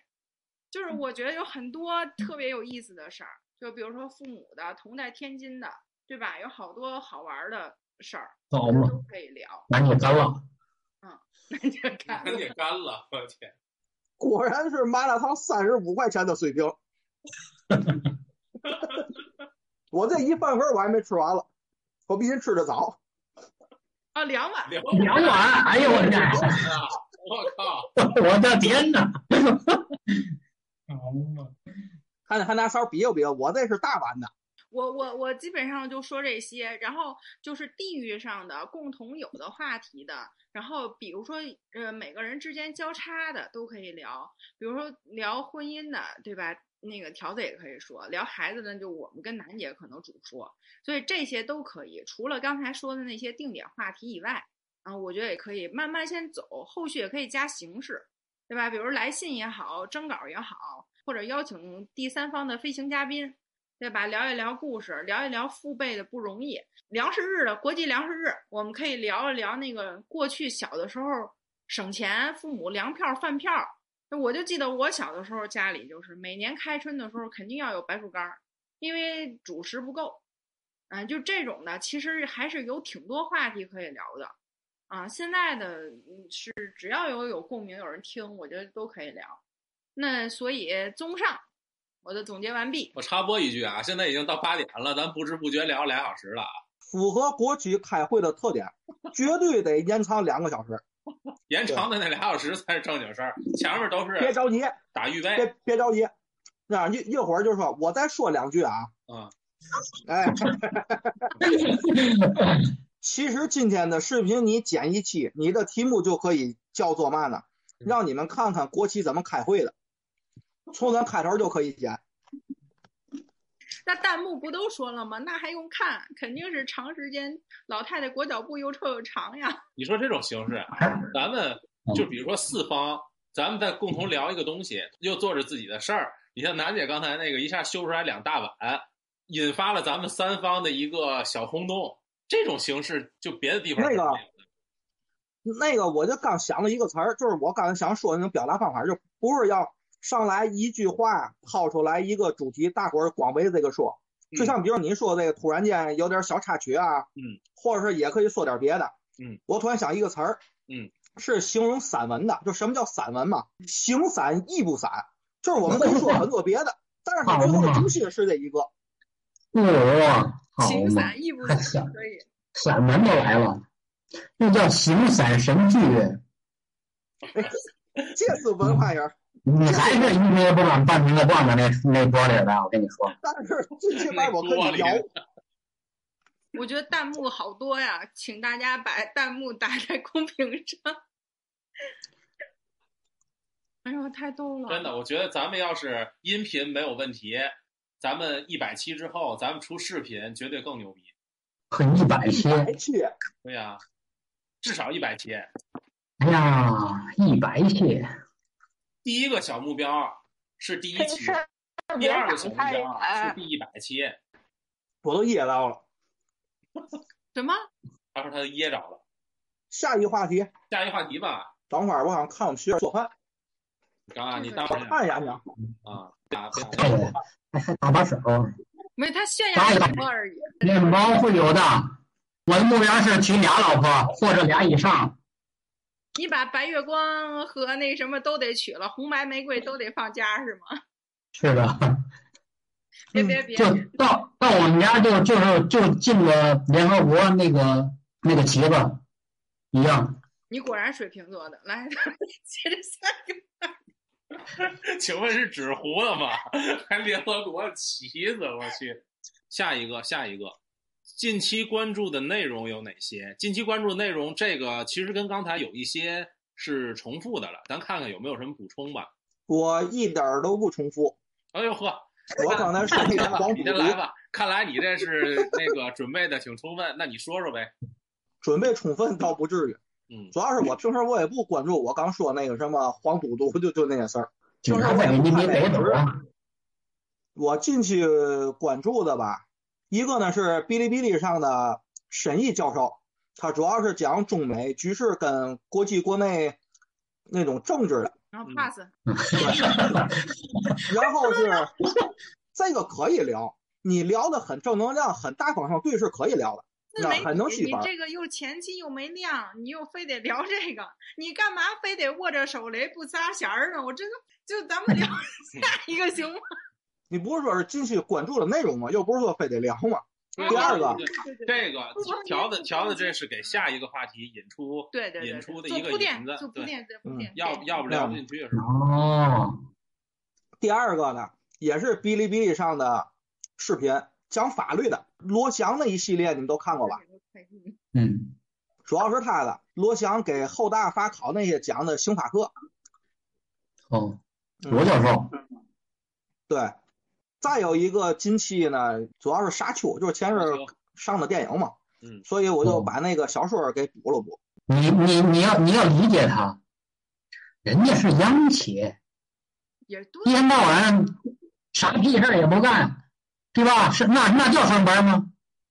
那就是玩儿，也不需要放松。哎，那就是玩儿。那在这玩儿的过程中，他不就得弄点闲巴糟的吗？对吧？嗯，闲巴糟的还得跟他的体质有关系的。要不你学习强国多少分啊？从来不学那玩意儿。那你完了，你也完了。他得他得跟他这个体质，你他这个环境，我们如果要在民企的话，这些政治类的东西就是接触的会比较少。但是进了国企之后，我才你的平时根本就不会想到的这些东西，就是呃习主席啊讲话呀这些东西是吧？他都会拿出来让所有人看完了之后写感想。就山东这边更更狠啊，可能可能条款没有没有没有那么那那那么夸张，就说这种上纲上线的这种上纲上线的这种行为，就他们央企就会受这这部分感染，所以他会关注的那些点都是关于跟政治擦边的那些东西，这是潜移默化的东西，我们理解他们一下就 OK 了。反驳一下啊，这个跟在哪上班没有关系。现在的社会的一些，就是你在看卖的书也好，还是网上关注的一些关于聊这种政治的、社会就社科类的、历史类的特别热。最近几年，这个其实就是从大的方向，在一个国家处于上升阶段的时候，这些会成为热门儿。然后我热门儿，你可拉拉拉倒吧，还热门儿。那个你你比如你说这些，人家是有算法的好吗？人家给你推算什么都是都是我们条哥对什么什么感兴趣，我才给你推推送的好吗？我是不用别人推送的，因为我没有抖音，那些短视频我一个没有。那个只是说我我我为什么说这话呢？这个第一是有一个不同国家，包括美国、西方那边有有社会调查的。第二个，从咱国内就是一些原来亚马逊到京东的图书的销售数据，因为那个是不是被推送的东西？它这个图书的销售数据这些东西，社科类的、历史类的，最近几年的那个销售量增长的特别多，但是总体还是不如那些小说类的。这就是一个国家在上升期关注这类的问题比较多。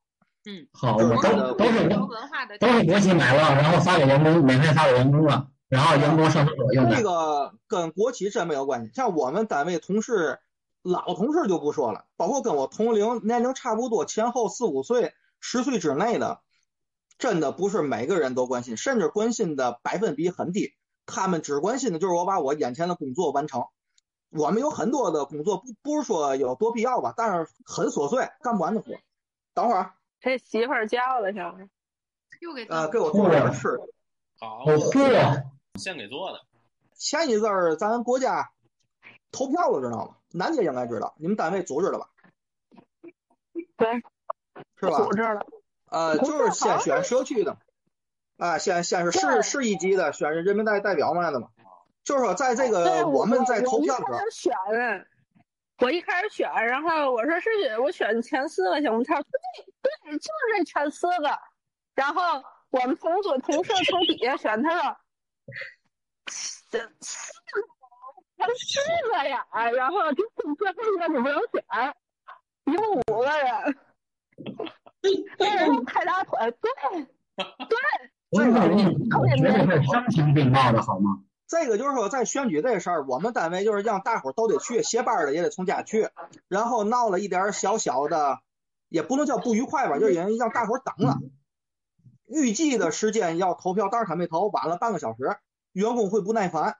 他一不耐烦之后，他会抨击这个选举的制度，就比如像楠姐说的，总共我们那四个人选三个，对吧？第一我们都不认识，第二你还告我选谁，那不就走个过场吗？他会吐槽这些东西，然后我们书记呢就会给他讲这种什么叫民主，什么叫怎么怎么样，从古希腊、古罗马就开始给大伙儿讲那课。但是他在讲的时候，他从来不对着我讲，他在给我们这帮同事讲。啊，我当时不能跟书记那儿对着干啊，对吧？因为他要是对着我讲，没有别人的话，其实我能给他讲讲你说的那些直接民主也好，是不是怎么抽签儿呀？那个，我能告诉你是在特定的情况下，在什么情况下是可以的。我就想说这些东西是可以说的，但是你三观是要正的说，不能把屁股坐歪了。行了，pass 吧，这个还是后来再再一个后来再说吧，还是比较敏感，你又又敏感了。那太敏感了。我主要是觉得不是说他敏不敏感或者能不能说，我自己的理解是说这个东西会不会有那么多人有共鸣？如果是大有众看的人的话，比如对是会有，就是垂类的人会很感兴趣。那比如说我讲九零后会特别热衷于考公务员，就是体制内的生活是什么样儿的？哎，那你可能大家会比较关注，对吧？然后怎么样我才能考上公务员儿？铁饭碗到底是不是铁饭碗？对吧？我觉得这可能是当下年轻人会喜欢的。嗯，那个就是举个例子，就是比如在哔哩哔哩，啊就是那沈毅教授，他讲的这些政治啊、中美关系这些东西，他是达到百万粉丝，很高，嗯，时间时间是非常快的。为什么能那么快呢？就是因为对这类话题感兴趣的人多，是所以他才能以够急速达到百万粉丝。够专业。嗯，包括罗翔讲法律那个，那也是，罗翔好像才用了半个月吧，就到了百万粉丝。八十万，你你你八十万，八十万，嗯，就是你感兴趣的人多，他他才会积攒的快。我说话还是没水分，从他们上学的时候就这造型，说话总有点水分，说啥就就给你打点折。那没有水分，那能叫天津人说话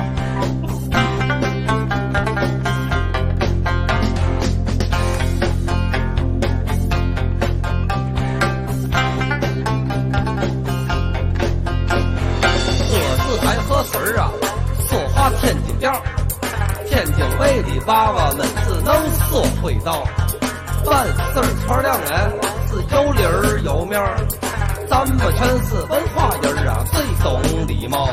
河西千子庄，河东大桥道，砸锅卖铁您都得去虹桥，南市三八馆儿那早先最热闹。和平孩子本质彬彬，个个一边高，哎，该该楠姐，我其实也经常关注美食这个，但是我关注的都是 vlog 或者是一些比较长的那种视频。我是觉得，如果你要作为播客来讲，其实这个就是说你通过嘴来形容这这楠姐楠姐这这很难。楠姐，我先嗯先插一句啊，我刚才的水分是我说的长了，我刚查了一下，罗翔的百万粉丝只用了两天。啊，？OK，楠姐继续。两两天百万粉丝，我我我是觉得用美食来那个什么，其实是比较难的。你用说来让人觉得有兴趣，其实是很。我我我以前还想过，我要不要做一个，就是直播美食类的 UP 主。对对对对，做做饭那种的 UP 主。对，但是后来我觉得，其实你你做饭这种你很难有新意。就是你你你如果关注这种做饭类的，还有很多个博主的话，嗯，他们在一定时期内会集中做哪个？就像你说做驴皮，那我同一时期我发现四个或五个，这也许是像哔哩哔哩或者是某一些视频平台，他们会发布任务，比如说在某一个时刻内，你必须得做哪个主题的，然后可能是有一部分人都是做同样的内容，还有一个可能是你做这个东西火了，然后好多人去效仿。去模仿，对，我觉得也不是不不可以，就是说，比如说我谈这话题火了，那可能有很多是蹭热度。其实你说做的有问题吗？也不是，因为确实创意是一个特别难达到的一个东西，你很难说你是 number one，你去做那个，比如说你去做那个首先创意，并且你的热搜能拿到一个最高点，这个这个很难，而且很多时候也许是第二个、第三个或者第几个人来来去达到一个最火的一个话题，这个这个东西不好说，而且还看有一部分热搜也好，或者比较火的点也好，其实是推出来都挺难的。我觉得目前最好就是实现的一个方式，其实就是讨论话题，无论什么话题，你聊一个最关心的话题也好，或者聊目前一个热议的一个话题。就假设说啊，假设说那热搜实时就有，那从中点你就能有一个创意，这是你我一天就要列出一个清单来。那我从这个清单里，我就找哪一项我可以实施，可以讨论，有的聊，有的说。国际也好，军事也好，法律也好，那你是否够专业？你即使够专业，就像咱们大学也好，有的老师讲课就特别让人能投入进去。那有的人他即使本身有很高很高的水平或者程度，但是你听不进去，你就一定要找到一个点，就是说这个点是一是不是很多人想听，二你是不是擅擅长讲？我觉得这个是很重要的。这个信息来源，一来热搜它是一个很关键的，还有一个可给我们提供更多观点或者评价的一个地方。那我觉得知乎其实是一个很好的一个信息渠道，因为其实你从知乎上你可以看到各方的观点。每个人来讲，他都有自己的一个局限性。首先，你的思想你不能立刻去拓展，那你可以从各方面去拓展你的思维。当你录到这种播客的时候，紧跟时事，然后只要不太晚，你踏上那个点儿，说不定就会有人听。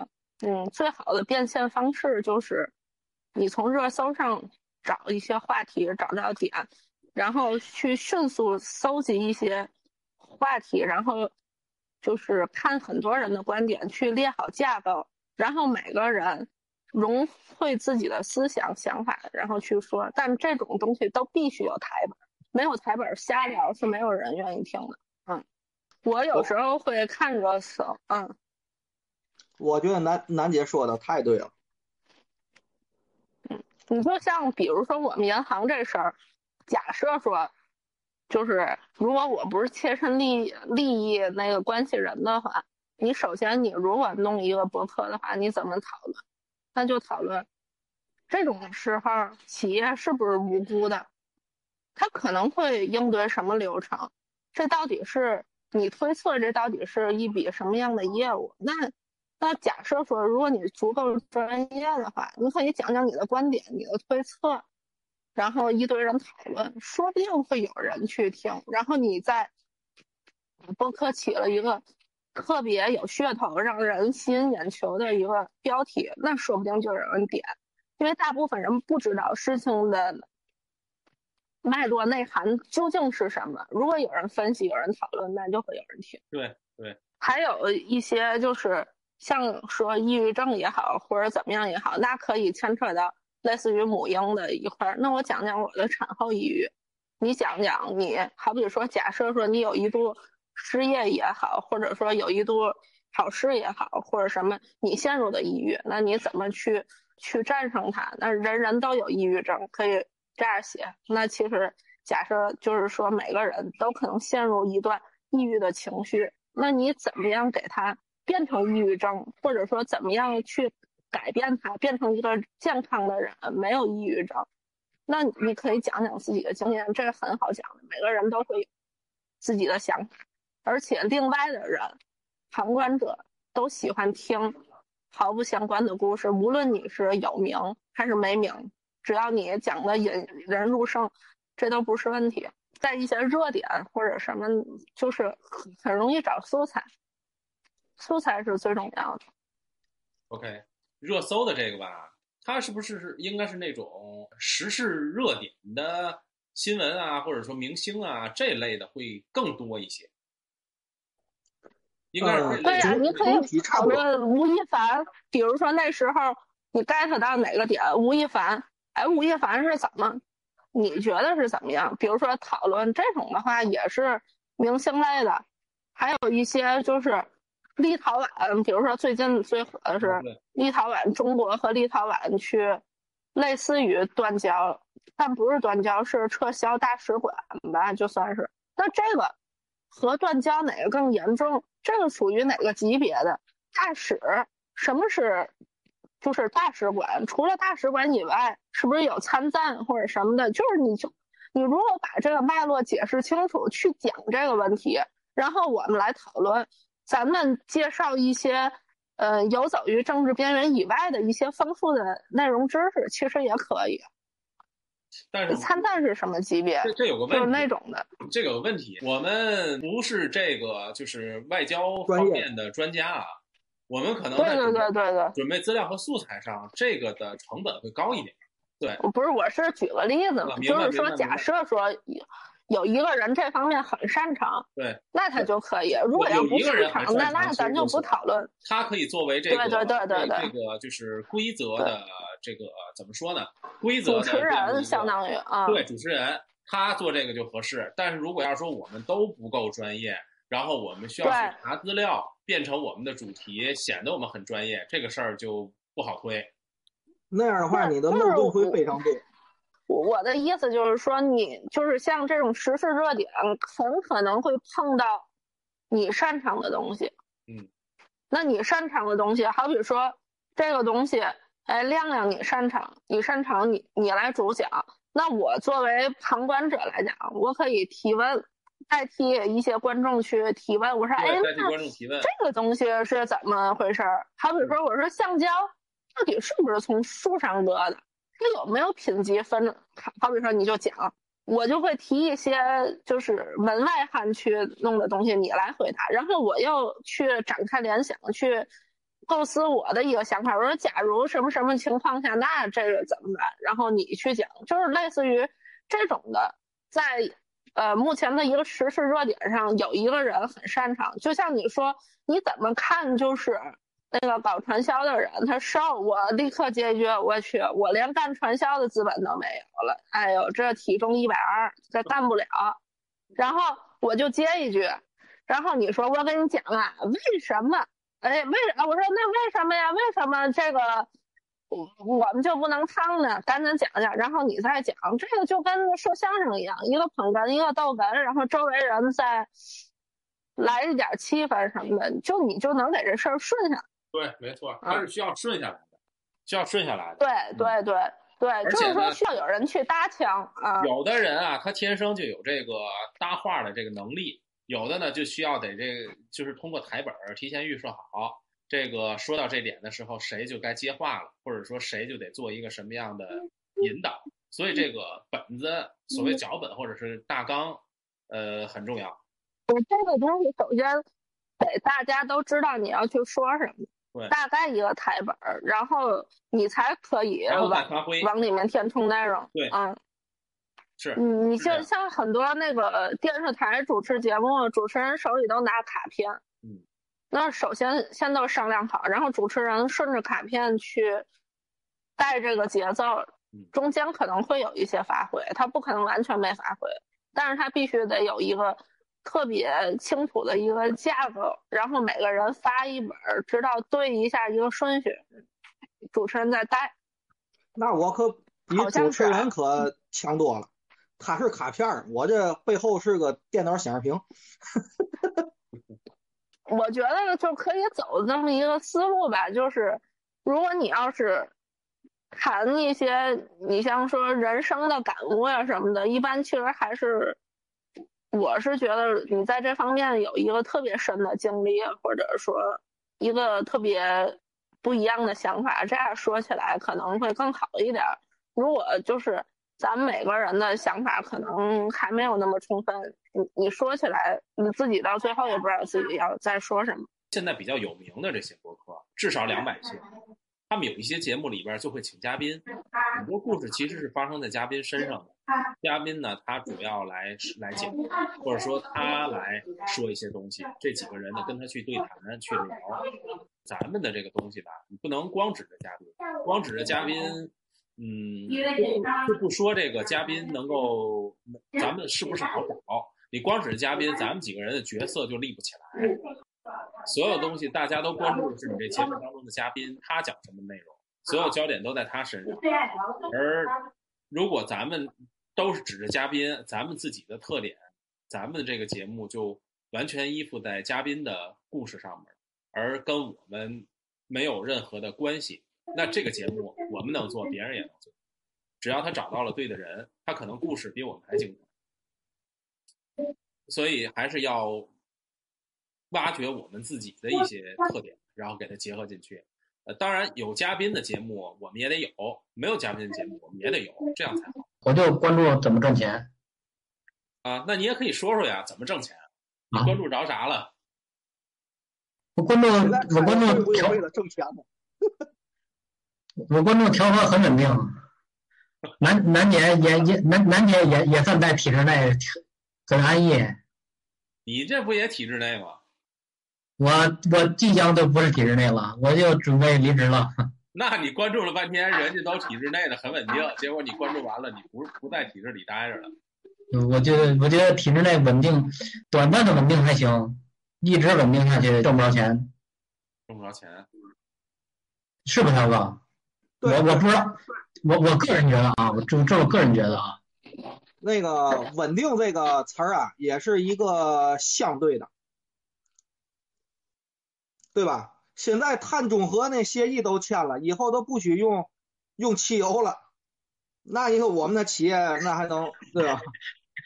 不是，现在这个时间表已经出来了 我说你要失业了，啊，对？你们你们中中央没没出新产业吗？你看，呃有啊，中石化去年不扩展了一下我们的业务吗？做口罩吗？没看着有你们 logo 的口罩呢。那我有啊，我这还有带我们石化跟那个冬奥会标的口口罩了，闲鱼卖十块钱一个哦，你怎么不去抢啊？啊，我那儿带标的嘛，我们发了十个，你要吗？一百块钱包邮。我去，太贵了。你这赶上黄金价了。啊，你这儿就得去抢。有有那个挂的没人买嘛，对吧？嗯比如说你像楠姐在银行，你过两年的金融政策是吧？都集中在国有银行里，商业银行就不行了。呃，稳定是相对的嘛。你要八十年代像，我，我们父母那种在那种国企上班的，他能想到在九十年代末的时候就集体下岗吗？他想不到啊，那不都铁饭碗吗？对吧？那都相对的。我有时候跟我们同事就说一个话，四十年前，八八零年左右，石化才开始建，我离这退休还有三十年。你那四十年能从无到有，那这三十年也能从有到无。个人的命运还是跟国家要深度绑绑定的嘛。不管怎么样，你就你必须期待国家越来越好。只有国家越来越好，我们个人才能越来越好这说的三观太正了，太正能量了。啊，对吧？我的感觉是比较小小我，我就想我怎么样能把我贷款还完就行。所以最近也是在关注挣钱呗，怎么能挣更多钱还贷款？没没没，没没没，就攒想想想怎么能攒钱，攒攒。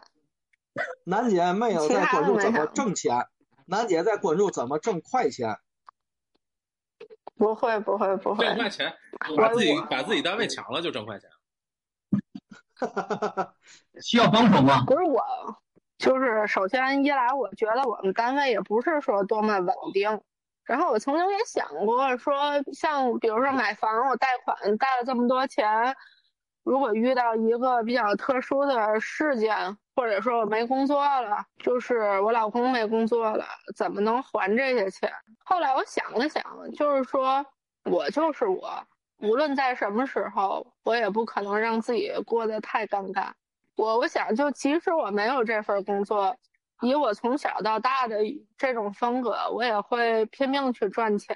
每每个人对赚钱的概念不一样，而我是时常有一个危机感的人。危机感就是说，当我在一个相对比较安逸的一个状态的时候，我也会不敢花太多钱，然后这样就会有让我有一个应对危机的一个考虑吧。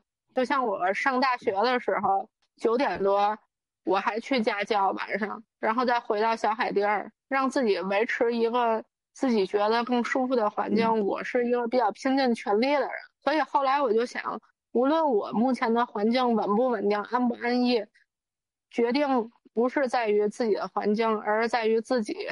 这是后来我就想，就没有那么大危机感了，因为我就觉得我我是一个即使在危机里，我也会努力往上去争取一个更舒服、更不紧张，就是经济条件不紧张的一个性格的一个人啊。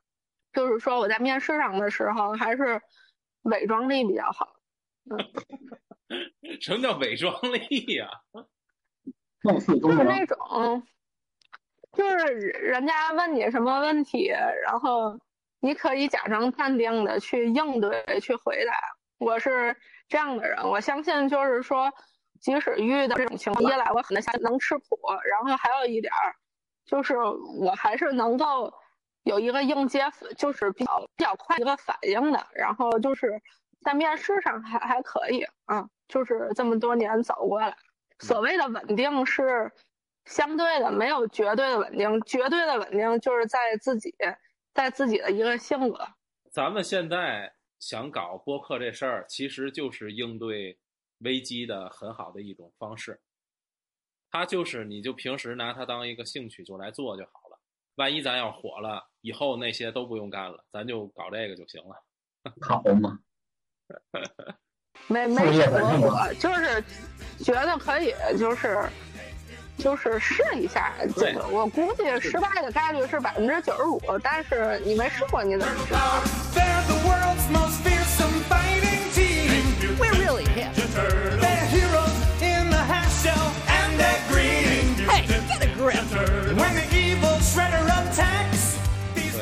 楠姐，你太乐观了，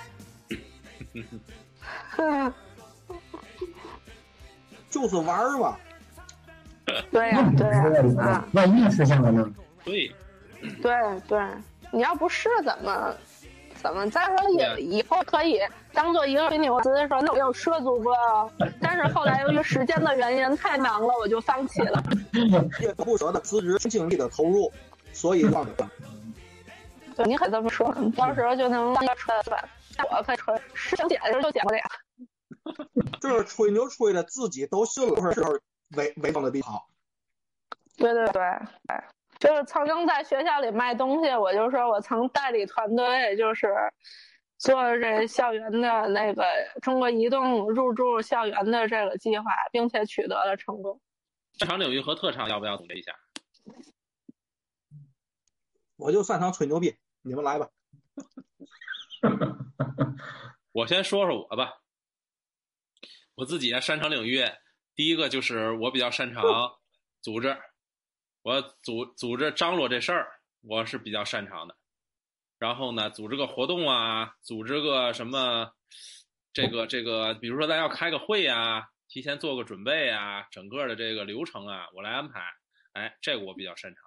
第二个呢，可能是说在嗯未来咱们要做宣传，或者是说呃文字的呀，或者是说其他的一些呃营销的层面上，我可能稍微的擅长一点儿。第三个呢，特长呢是我可能执行力强，工作当中体现出来的，我的执行力会比较强。要说做一个什么事儿，可能我安排好时间，这事儿就就做下来了，直到完成为为为止。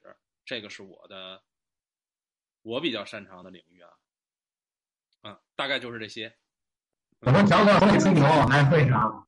就刚才韩东夸你半天了，你就没没总结出来特长来？中国人的特点嘛，一直喝酒呢茶就是查。还得 儿一下。大家要多说，甭管说的对还是不对，咱现在在积累经验嘛。嗯，我特长就是不是不会让昙花的环境冷场这就是特长，太牛逼了！啊。这个很很重要，这个只要冷就是了，而且咱就得是只要冷了，对咱就得补位。对，呃我是那种和什么人我都能聊的，就是我记得我和一个就是自闭的人，我都能聊上俩小时，就那那种性格，就基本上没有聊不到的。结果就从上学的时候就被换班儿啊，然后后来发现到哪儿哪儿都能聊，嗯，所以你看，所以所以你看，咱要是弄个播客节目，为啥找你呢？这是有原因的。对，在在单位也是，就是领导说煽动力太强，就是你一说什么，大伙儿觉得嘿这有道理，然后就 一帮人就咱俩要是组个团儿，就可以颠覆政政权了，然后那不会，那不会，没到那本事，只是靠嘴。你们你们俩可以组个团叫煽风点火组合。我们那片那片已经变成司机班了，没事就开车。就我们我们那团队都已已经都不行了，就开车小组的就开车小领导已经无语了。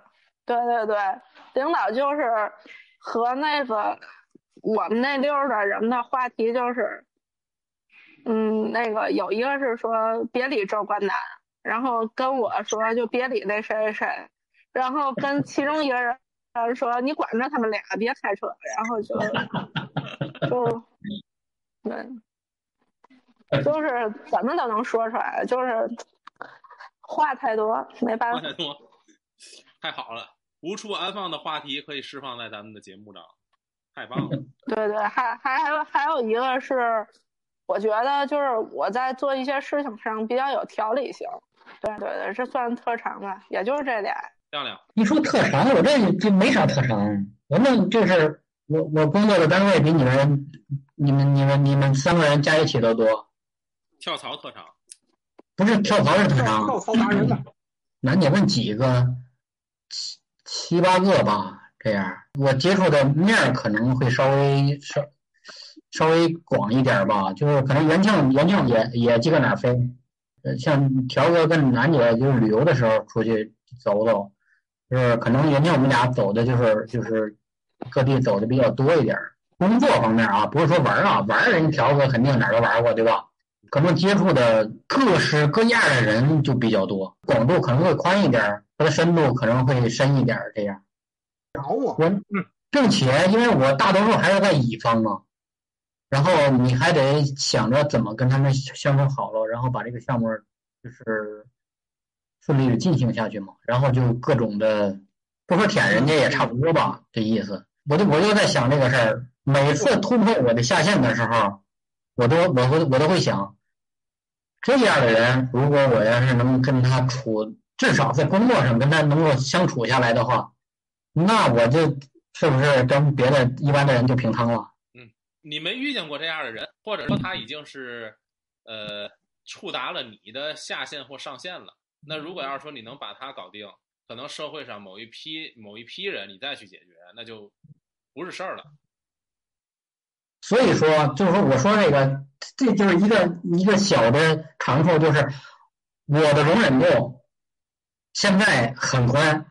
我现在就是你就杀个人，我都能够替他找找到可能连他自己都不知道的理由。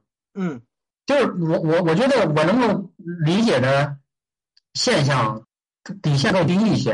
嗯说白了吧，就是你可能遇到的遇到的人和遇到的事儿会更多一些，是不是？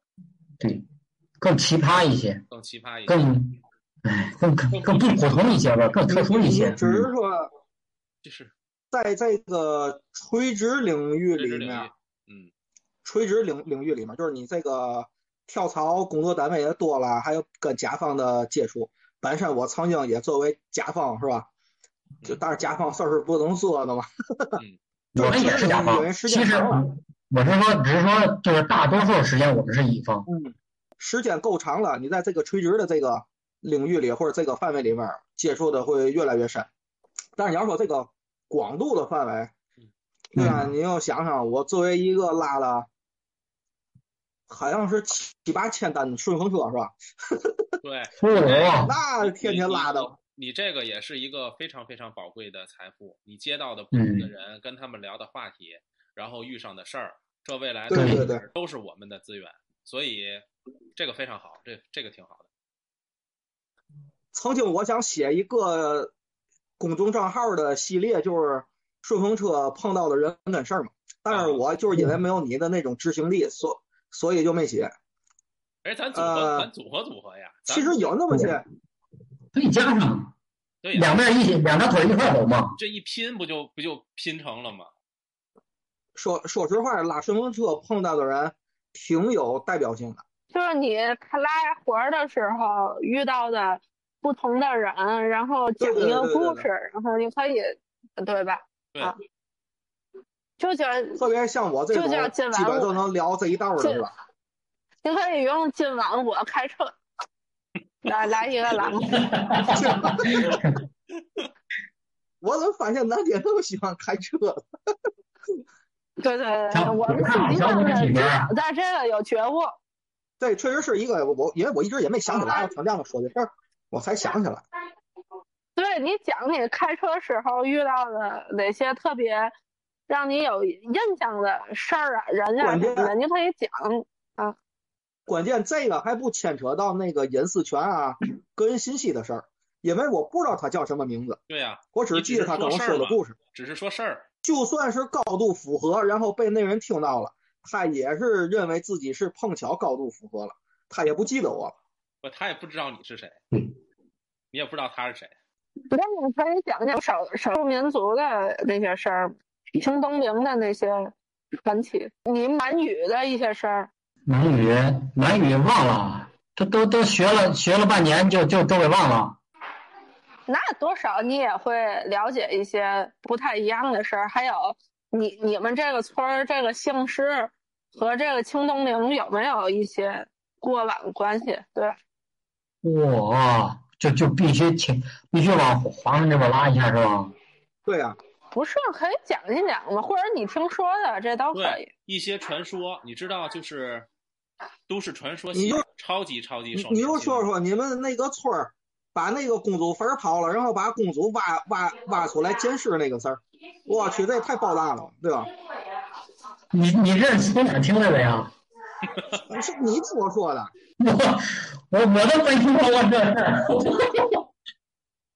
你是不是看小说看来的？就是咱一块儿爬黄花山时说的嘛。南天也在，元庆也在，可能他们可能他们忘了。好不记得，我就我不记得说这我我时间太久就，想想问你，你们你们那边有没有那种就是以前是守守墓的人？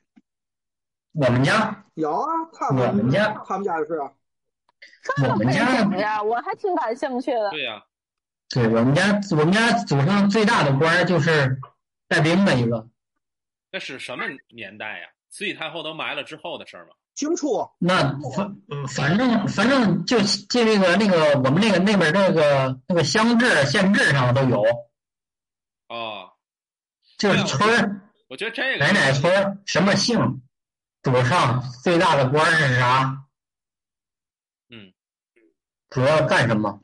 你如果把它整理整理，然后呢，历史对啊、再经再经过咱们的一些，就是可以和别的话题一块切入。我为什么这么说？就是所谓都市传说系列啊，类似于大仙儿、奇异事件。嗯你说你说那个孙殿英去挖墓，最后夜明珠这事儿，它是正史是野史？它算奇异事件吗？啥夜明珠，就那个慈禧太后嘴里那夜明珠啊，不是是正经八本的呀，对呀、那这正经八本儿的事这儿啊。应该算是正史。正史对，但是正史一定都是都都是对都是真的吗？这个就是成了咱俩那天我跟你说的那个问题了。嗯，小河月下到底追没追韩信？对，所以就是这就这就要看咱们怎么去把它发散，怎么去说，哪个内容当中能引出来说这个内容，然后再带到什么。它涉及到一些一些一些这个相关东西，包括你家在山上，对吧？你们在清东陵的附近，然后有没有一些这种类似于 一些奇异的现象？这些奇异的现闹鬼，对呀、就是我之前说的这个三好里边，他的私房课，他的私房课有很多这种所谓私房课是付费的啊，不是公播的。嗯，它最受欢迎的就是第一个就是说这个鬼跟鬼鬼故事相关，第二个就叫做都市传说。都市传说嗯就可以把它理解为就是大家解释不清的现象，你不能说它是鬼，但是它是解释不清的现象。第三个就是那个脱轨，脱轨的脱轨启示录，这三个系列是它最受欢迎、最受欢迎。证明什么？证明年年轻人喜欢听。我们没有必要去复制它，但是呢，我们可能在搭建结构上当中要有一些内容，要么做某一个，就是我们可能可能要拿来引流量的系列，你得让人关注你这个，对吧？我们也可以去挖掘我们自己周边的故事跟这个相关的。那那那是不是说，或者说某一些故事当中加入一些这个神秘色彩，这些都是可以来、可以来可以来做的。这还是在于内容和资源的问题。你你你知不知道你们那儿的这类的故事，或者是说，呃，有没有一些传说，或者有没有一些这个这个东西，都可以拿来去去讲。嗯，对，有的。咱们知道的多，直接写写一个《盗墓笔记》了了，对吗？我跟你说，还不还不是传说啊，还是很有真事儿的呢。对，所以呢，啊，就是我是觉得，就是说这个东西，我们我们完全可以把它搬过来，只要是你有素材，你这个素材还是可能是你独有的，是别人没有的，但是它又属于这个类别的，是受这个年轻人欢迎的类别，那就可以做。对，评价其他人标签了，条子是非常传统的一个天津卫，因为从说天津话这个事儿就非常的明显。呃，条子可能平时很少说普通话，就说天津话，所以我给条子第一个标签不会，压根儿不会。对对对，第二个呢，我觉得条子有一个东西是特别特别重的标签，我总能看见他在朋友圈去晒一些薅羊毛的事儿，而且总能薅着，而且非常非常的关注，就是很随意的就随便能薅的那种感觉。所以我觉得条子，我给条子第二个标签就是羊毛达人，啊，非常非常的善于观察这种能够薅羊毛的这些这些点。我身边还有别样别的样子的这个喜欢薅羊毛的人。大众点评上的那个大 V 真的是，我甚至觉得你跟他都能做一期节目，总结一下怎么薅羊毛，有哪些小的这种能够教给大家的点，然后呢有哪些哎能够让大家去借鉴的点。这我觉得这个年轻人绝对也是很喜欢，对吧？这这这就是我是觉得这是就是咱身边的这个这个资源。啊，然后呢，还有一个呢，就是我觉得条子的看书特别多，这个是很重要的，是对于咱们节目的这个知识体系的，无论是宽度还是深度，都有很大的帮助。所以呢，第三个，这这水分有点大，嗯，至少比我多，我是这么觉得的啊。嗯，就就抬抬杠还行。就就就可以了，就可以了，至少你能能说出来东西嘛。楠姐标签，第一个标签就是搞笑，不觉得？呃，不觉得是吗？还不觉得是吗？嗯，我觉得挺搞笑的。我觉得我是个悲观主义者。不，那是你的性格，但是你表现出来的，让让我们觉得就是楠姐是很很有意思的，因为你你所你所在的所从事的行业一直是在银行，你是各种银行之间会有一些一些跳动，所以我觉得就我对我对金融这个行业我了解的非常浅。我我给你第二标签，你是金融咖，你是银行，就是银行系统，你应该是比较懂的啊，一些金融的知识啊，一些这个相关的东西。然后是我我我给你的第二标签儿，然后第三个就是楠姐比较低调，这个是第三个标签儿。然后？然后然后然后我快说啊，给亮亮的标签儿，亮亮第一个就是非常、非常豁达，第二个标签儿呢是家里有山，虽然亮亮家在山上，但是跟家里有山是一样的，有果园子，有树，有有有就是，当然这家里有山，我理解它是一个非常广的意义啊，山里长大的，山大王，地主，对地主也也好，或者说你对农业相关的领域的知识的普及程度，可能要比我们要多一点，对吧？嗯，黄黄土窑去，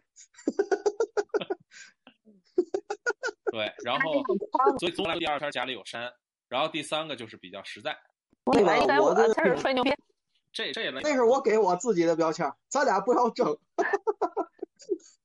那个刚才听你说的时候，就是我突然想了一个点，可以就是说一下自己在什么专业领域，就是干过什么事儿，或者你有什么证，能提高你在别人那种认识上的一些权威性。就比如说像楠姐一直在金融在银行上班，对，然后你有没有什么会计证、注会？你要有了注会，那你在聊这些会计啊或者金金融的时候，你就会有比较高的可信度。比如像元庆，元庆，比如说干过那个广告界的奥奥斯卡，那叫什么颁奖？啊，飞奖，然后你就说你你是办过那个的组织的，然后他的一些环节，然后说起来对于广告或者这个大环的环节，你比一般人要专业。对，像亮亮，比如说他在 PLC 领域，他解决过某些工程上的、程序上的一些问题、一些难点，别人解决不了的。比如说我的精度到什么时候，我的那些，他一说来之后，凡是搞 PLC 都能知道，哦，这个人水平比较高，或者很高，或者特别高。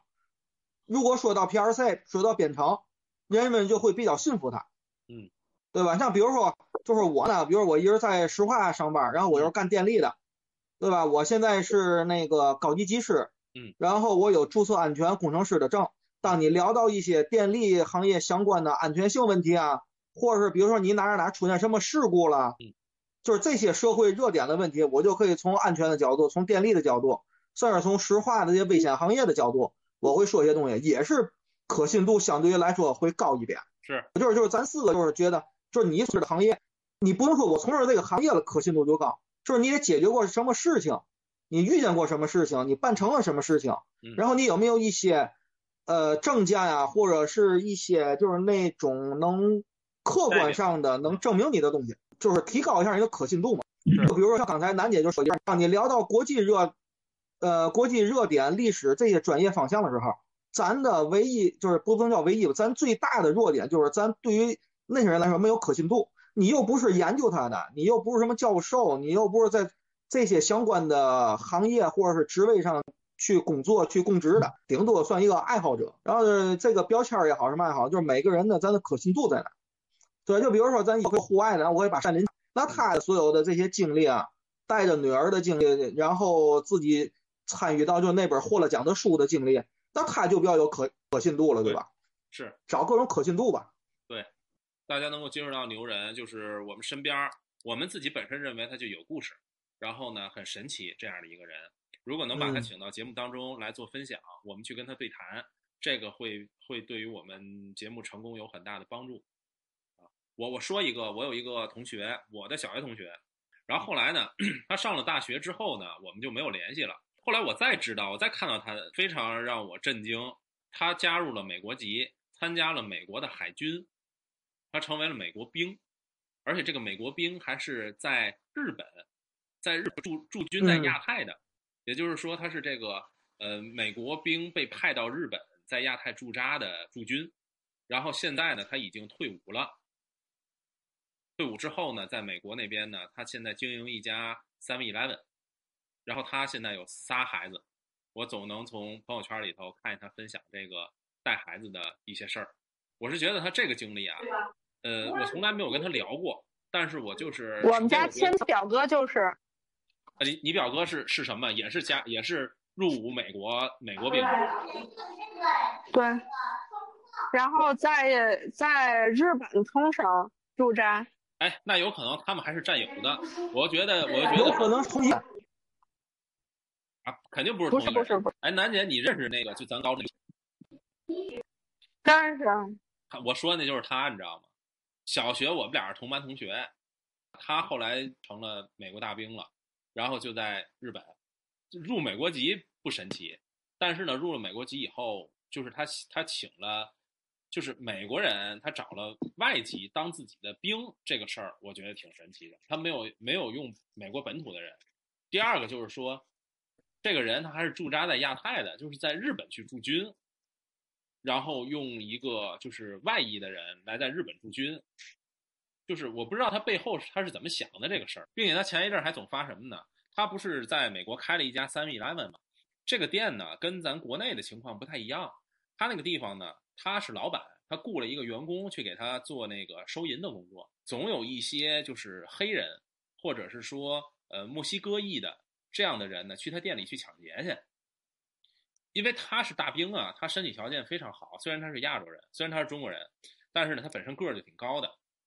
就他店里的那个监控还录下来过什么呢？就是有那些小混混去他店里抢劫，然后他把那个人给就是揍了一顿，然后给扔出去了。这个东西就是在咱们这边很少发生这种事儿。当然不是持枪抢劫啊，如果持枪抢劫，可能那边就会就会定罪了。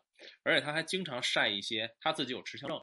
他经常晒一些他买的什么武器呀、各种枪啊，因为本身他是兵嘛，所以他对这个东西也非常感兴趣。就我所以整体他塑造这么一个人物形象，我就觉得离我挺远的，然后有好多故事想去挖掘。这点儿我跟你说呀，这个就是有挺有意思的，但是这个事儿是游走在一个一个政治边缘的事儿，因为目前中国排这种改国籍的效忠美国的这种事儿特别厉害，哦，然后尤其参军的话，就是就是容易有一个。就目前有一个女生是华裔，然后她为了去得到一个美国籍，好像是他是参军怎么样就可以得到美国籍，就是有一部分华人是通过这个手段和获取的这个国籍，啊，被一些中国的小粉红常催这个事儿，你就你得想到这一点，就目前咱们的国情是对。其实我我这人还是蛮中立的，我觉得并无所谓。嗯，但是有的人会把这个事情上升在很大的一个高度。明白明白。因为如果他作为咱们的嘉宾，咱们有义务去你看图书馆保护他，对吧？是你不来就是咱们这个节目下边所有的评论一一都是呃一边倒，都觉得他是卖国或者怎么样的，这个就不不不太好。不是，过来对对对，他会有一个这种的，而且现在是这样，现在的国情是，你即使说一句说我想保持有不同的生活观念、不同观点的这种做法，其实并没有错，但是这种的话会被人喷。如果万一他上升到一个高度的话，这个事儿就并不简单啊，这就是我的感觉，我就。就是你可以说他开超市的事儿，但说他参军的事儿，其实容易会造成某些别有用心的人把你的这个话题上纲上线。同意，同意啊，对对，因为现在的其实没错没错，嗯，包括嗯，立陶宛也好，或者是什么事儿也好，就是普通老百姓可能就是仅仅是说一些国外比较好或者怎么怎么样的，都会都会被。因为最近这我个政我觉得还治确实太敏感。对对对，这个是说就是好比说美国很不好，华人就会被抢劫，怎么怎么样，那可能会就是唱衰国外的事儿，倒是会很爱听，但是千万不要唱，就是给国外说的很好，一说好的话就会，哎，我这人可能也是比较谨慎在这方面。是说的有道啊理。对对对，不是谨慎的事儿，现在网络环境就是这样。对，特别咱们不好，现在网络的环境。咱们现在讨论的范围啊，freestyle 非常 open，但是呢，未来咱们要出了真的出了东西，这东西呢，如果对内咱们可以随便怎么说都行，但如果对外，咱们还没有考虑到就是那些涉及到各种法律法规的要求的，包括三好私房课，他们有一些东西是他们上传了喜马拉雅，发现不让播，但是他们都已经录了呀。这怎么办呢？也是因为各种政策的监管吧。无论是说你这是你是宣传，比如说他那鬼故事是宣传封建迷信，还是说一些什么出轨的，觉得他们三观不正等等啊，他这些所有不让播的东西，他都放到了他自己的私房课里头，也就是说对外不公不公播，但是呢，就是说把它 作为付费的东西。你你想想啊，就是说有这么一个尺，这个尺告诉你什么呢？你这东西是不适宜对大众去做传播的。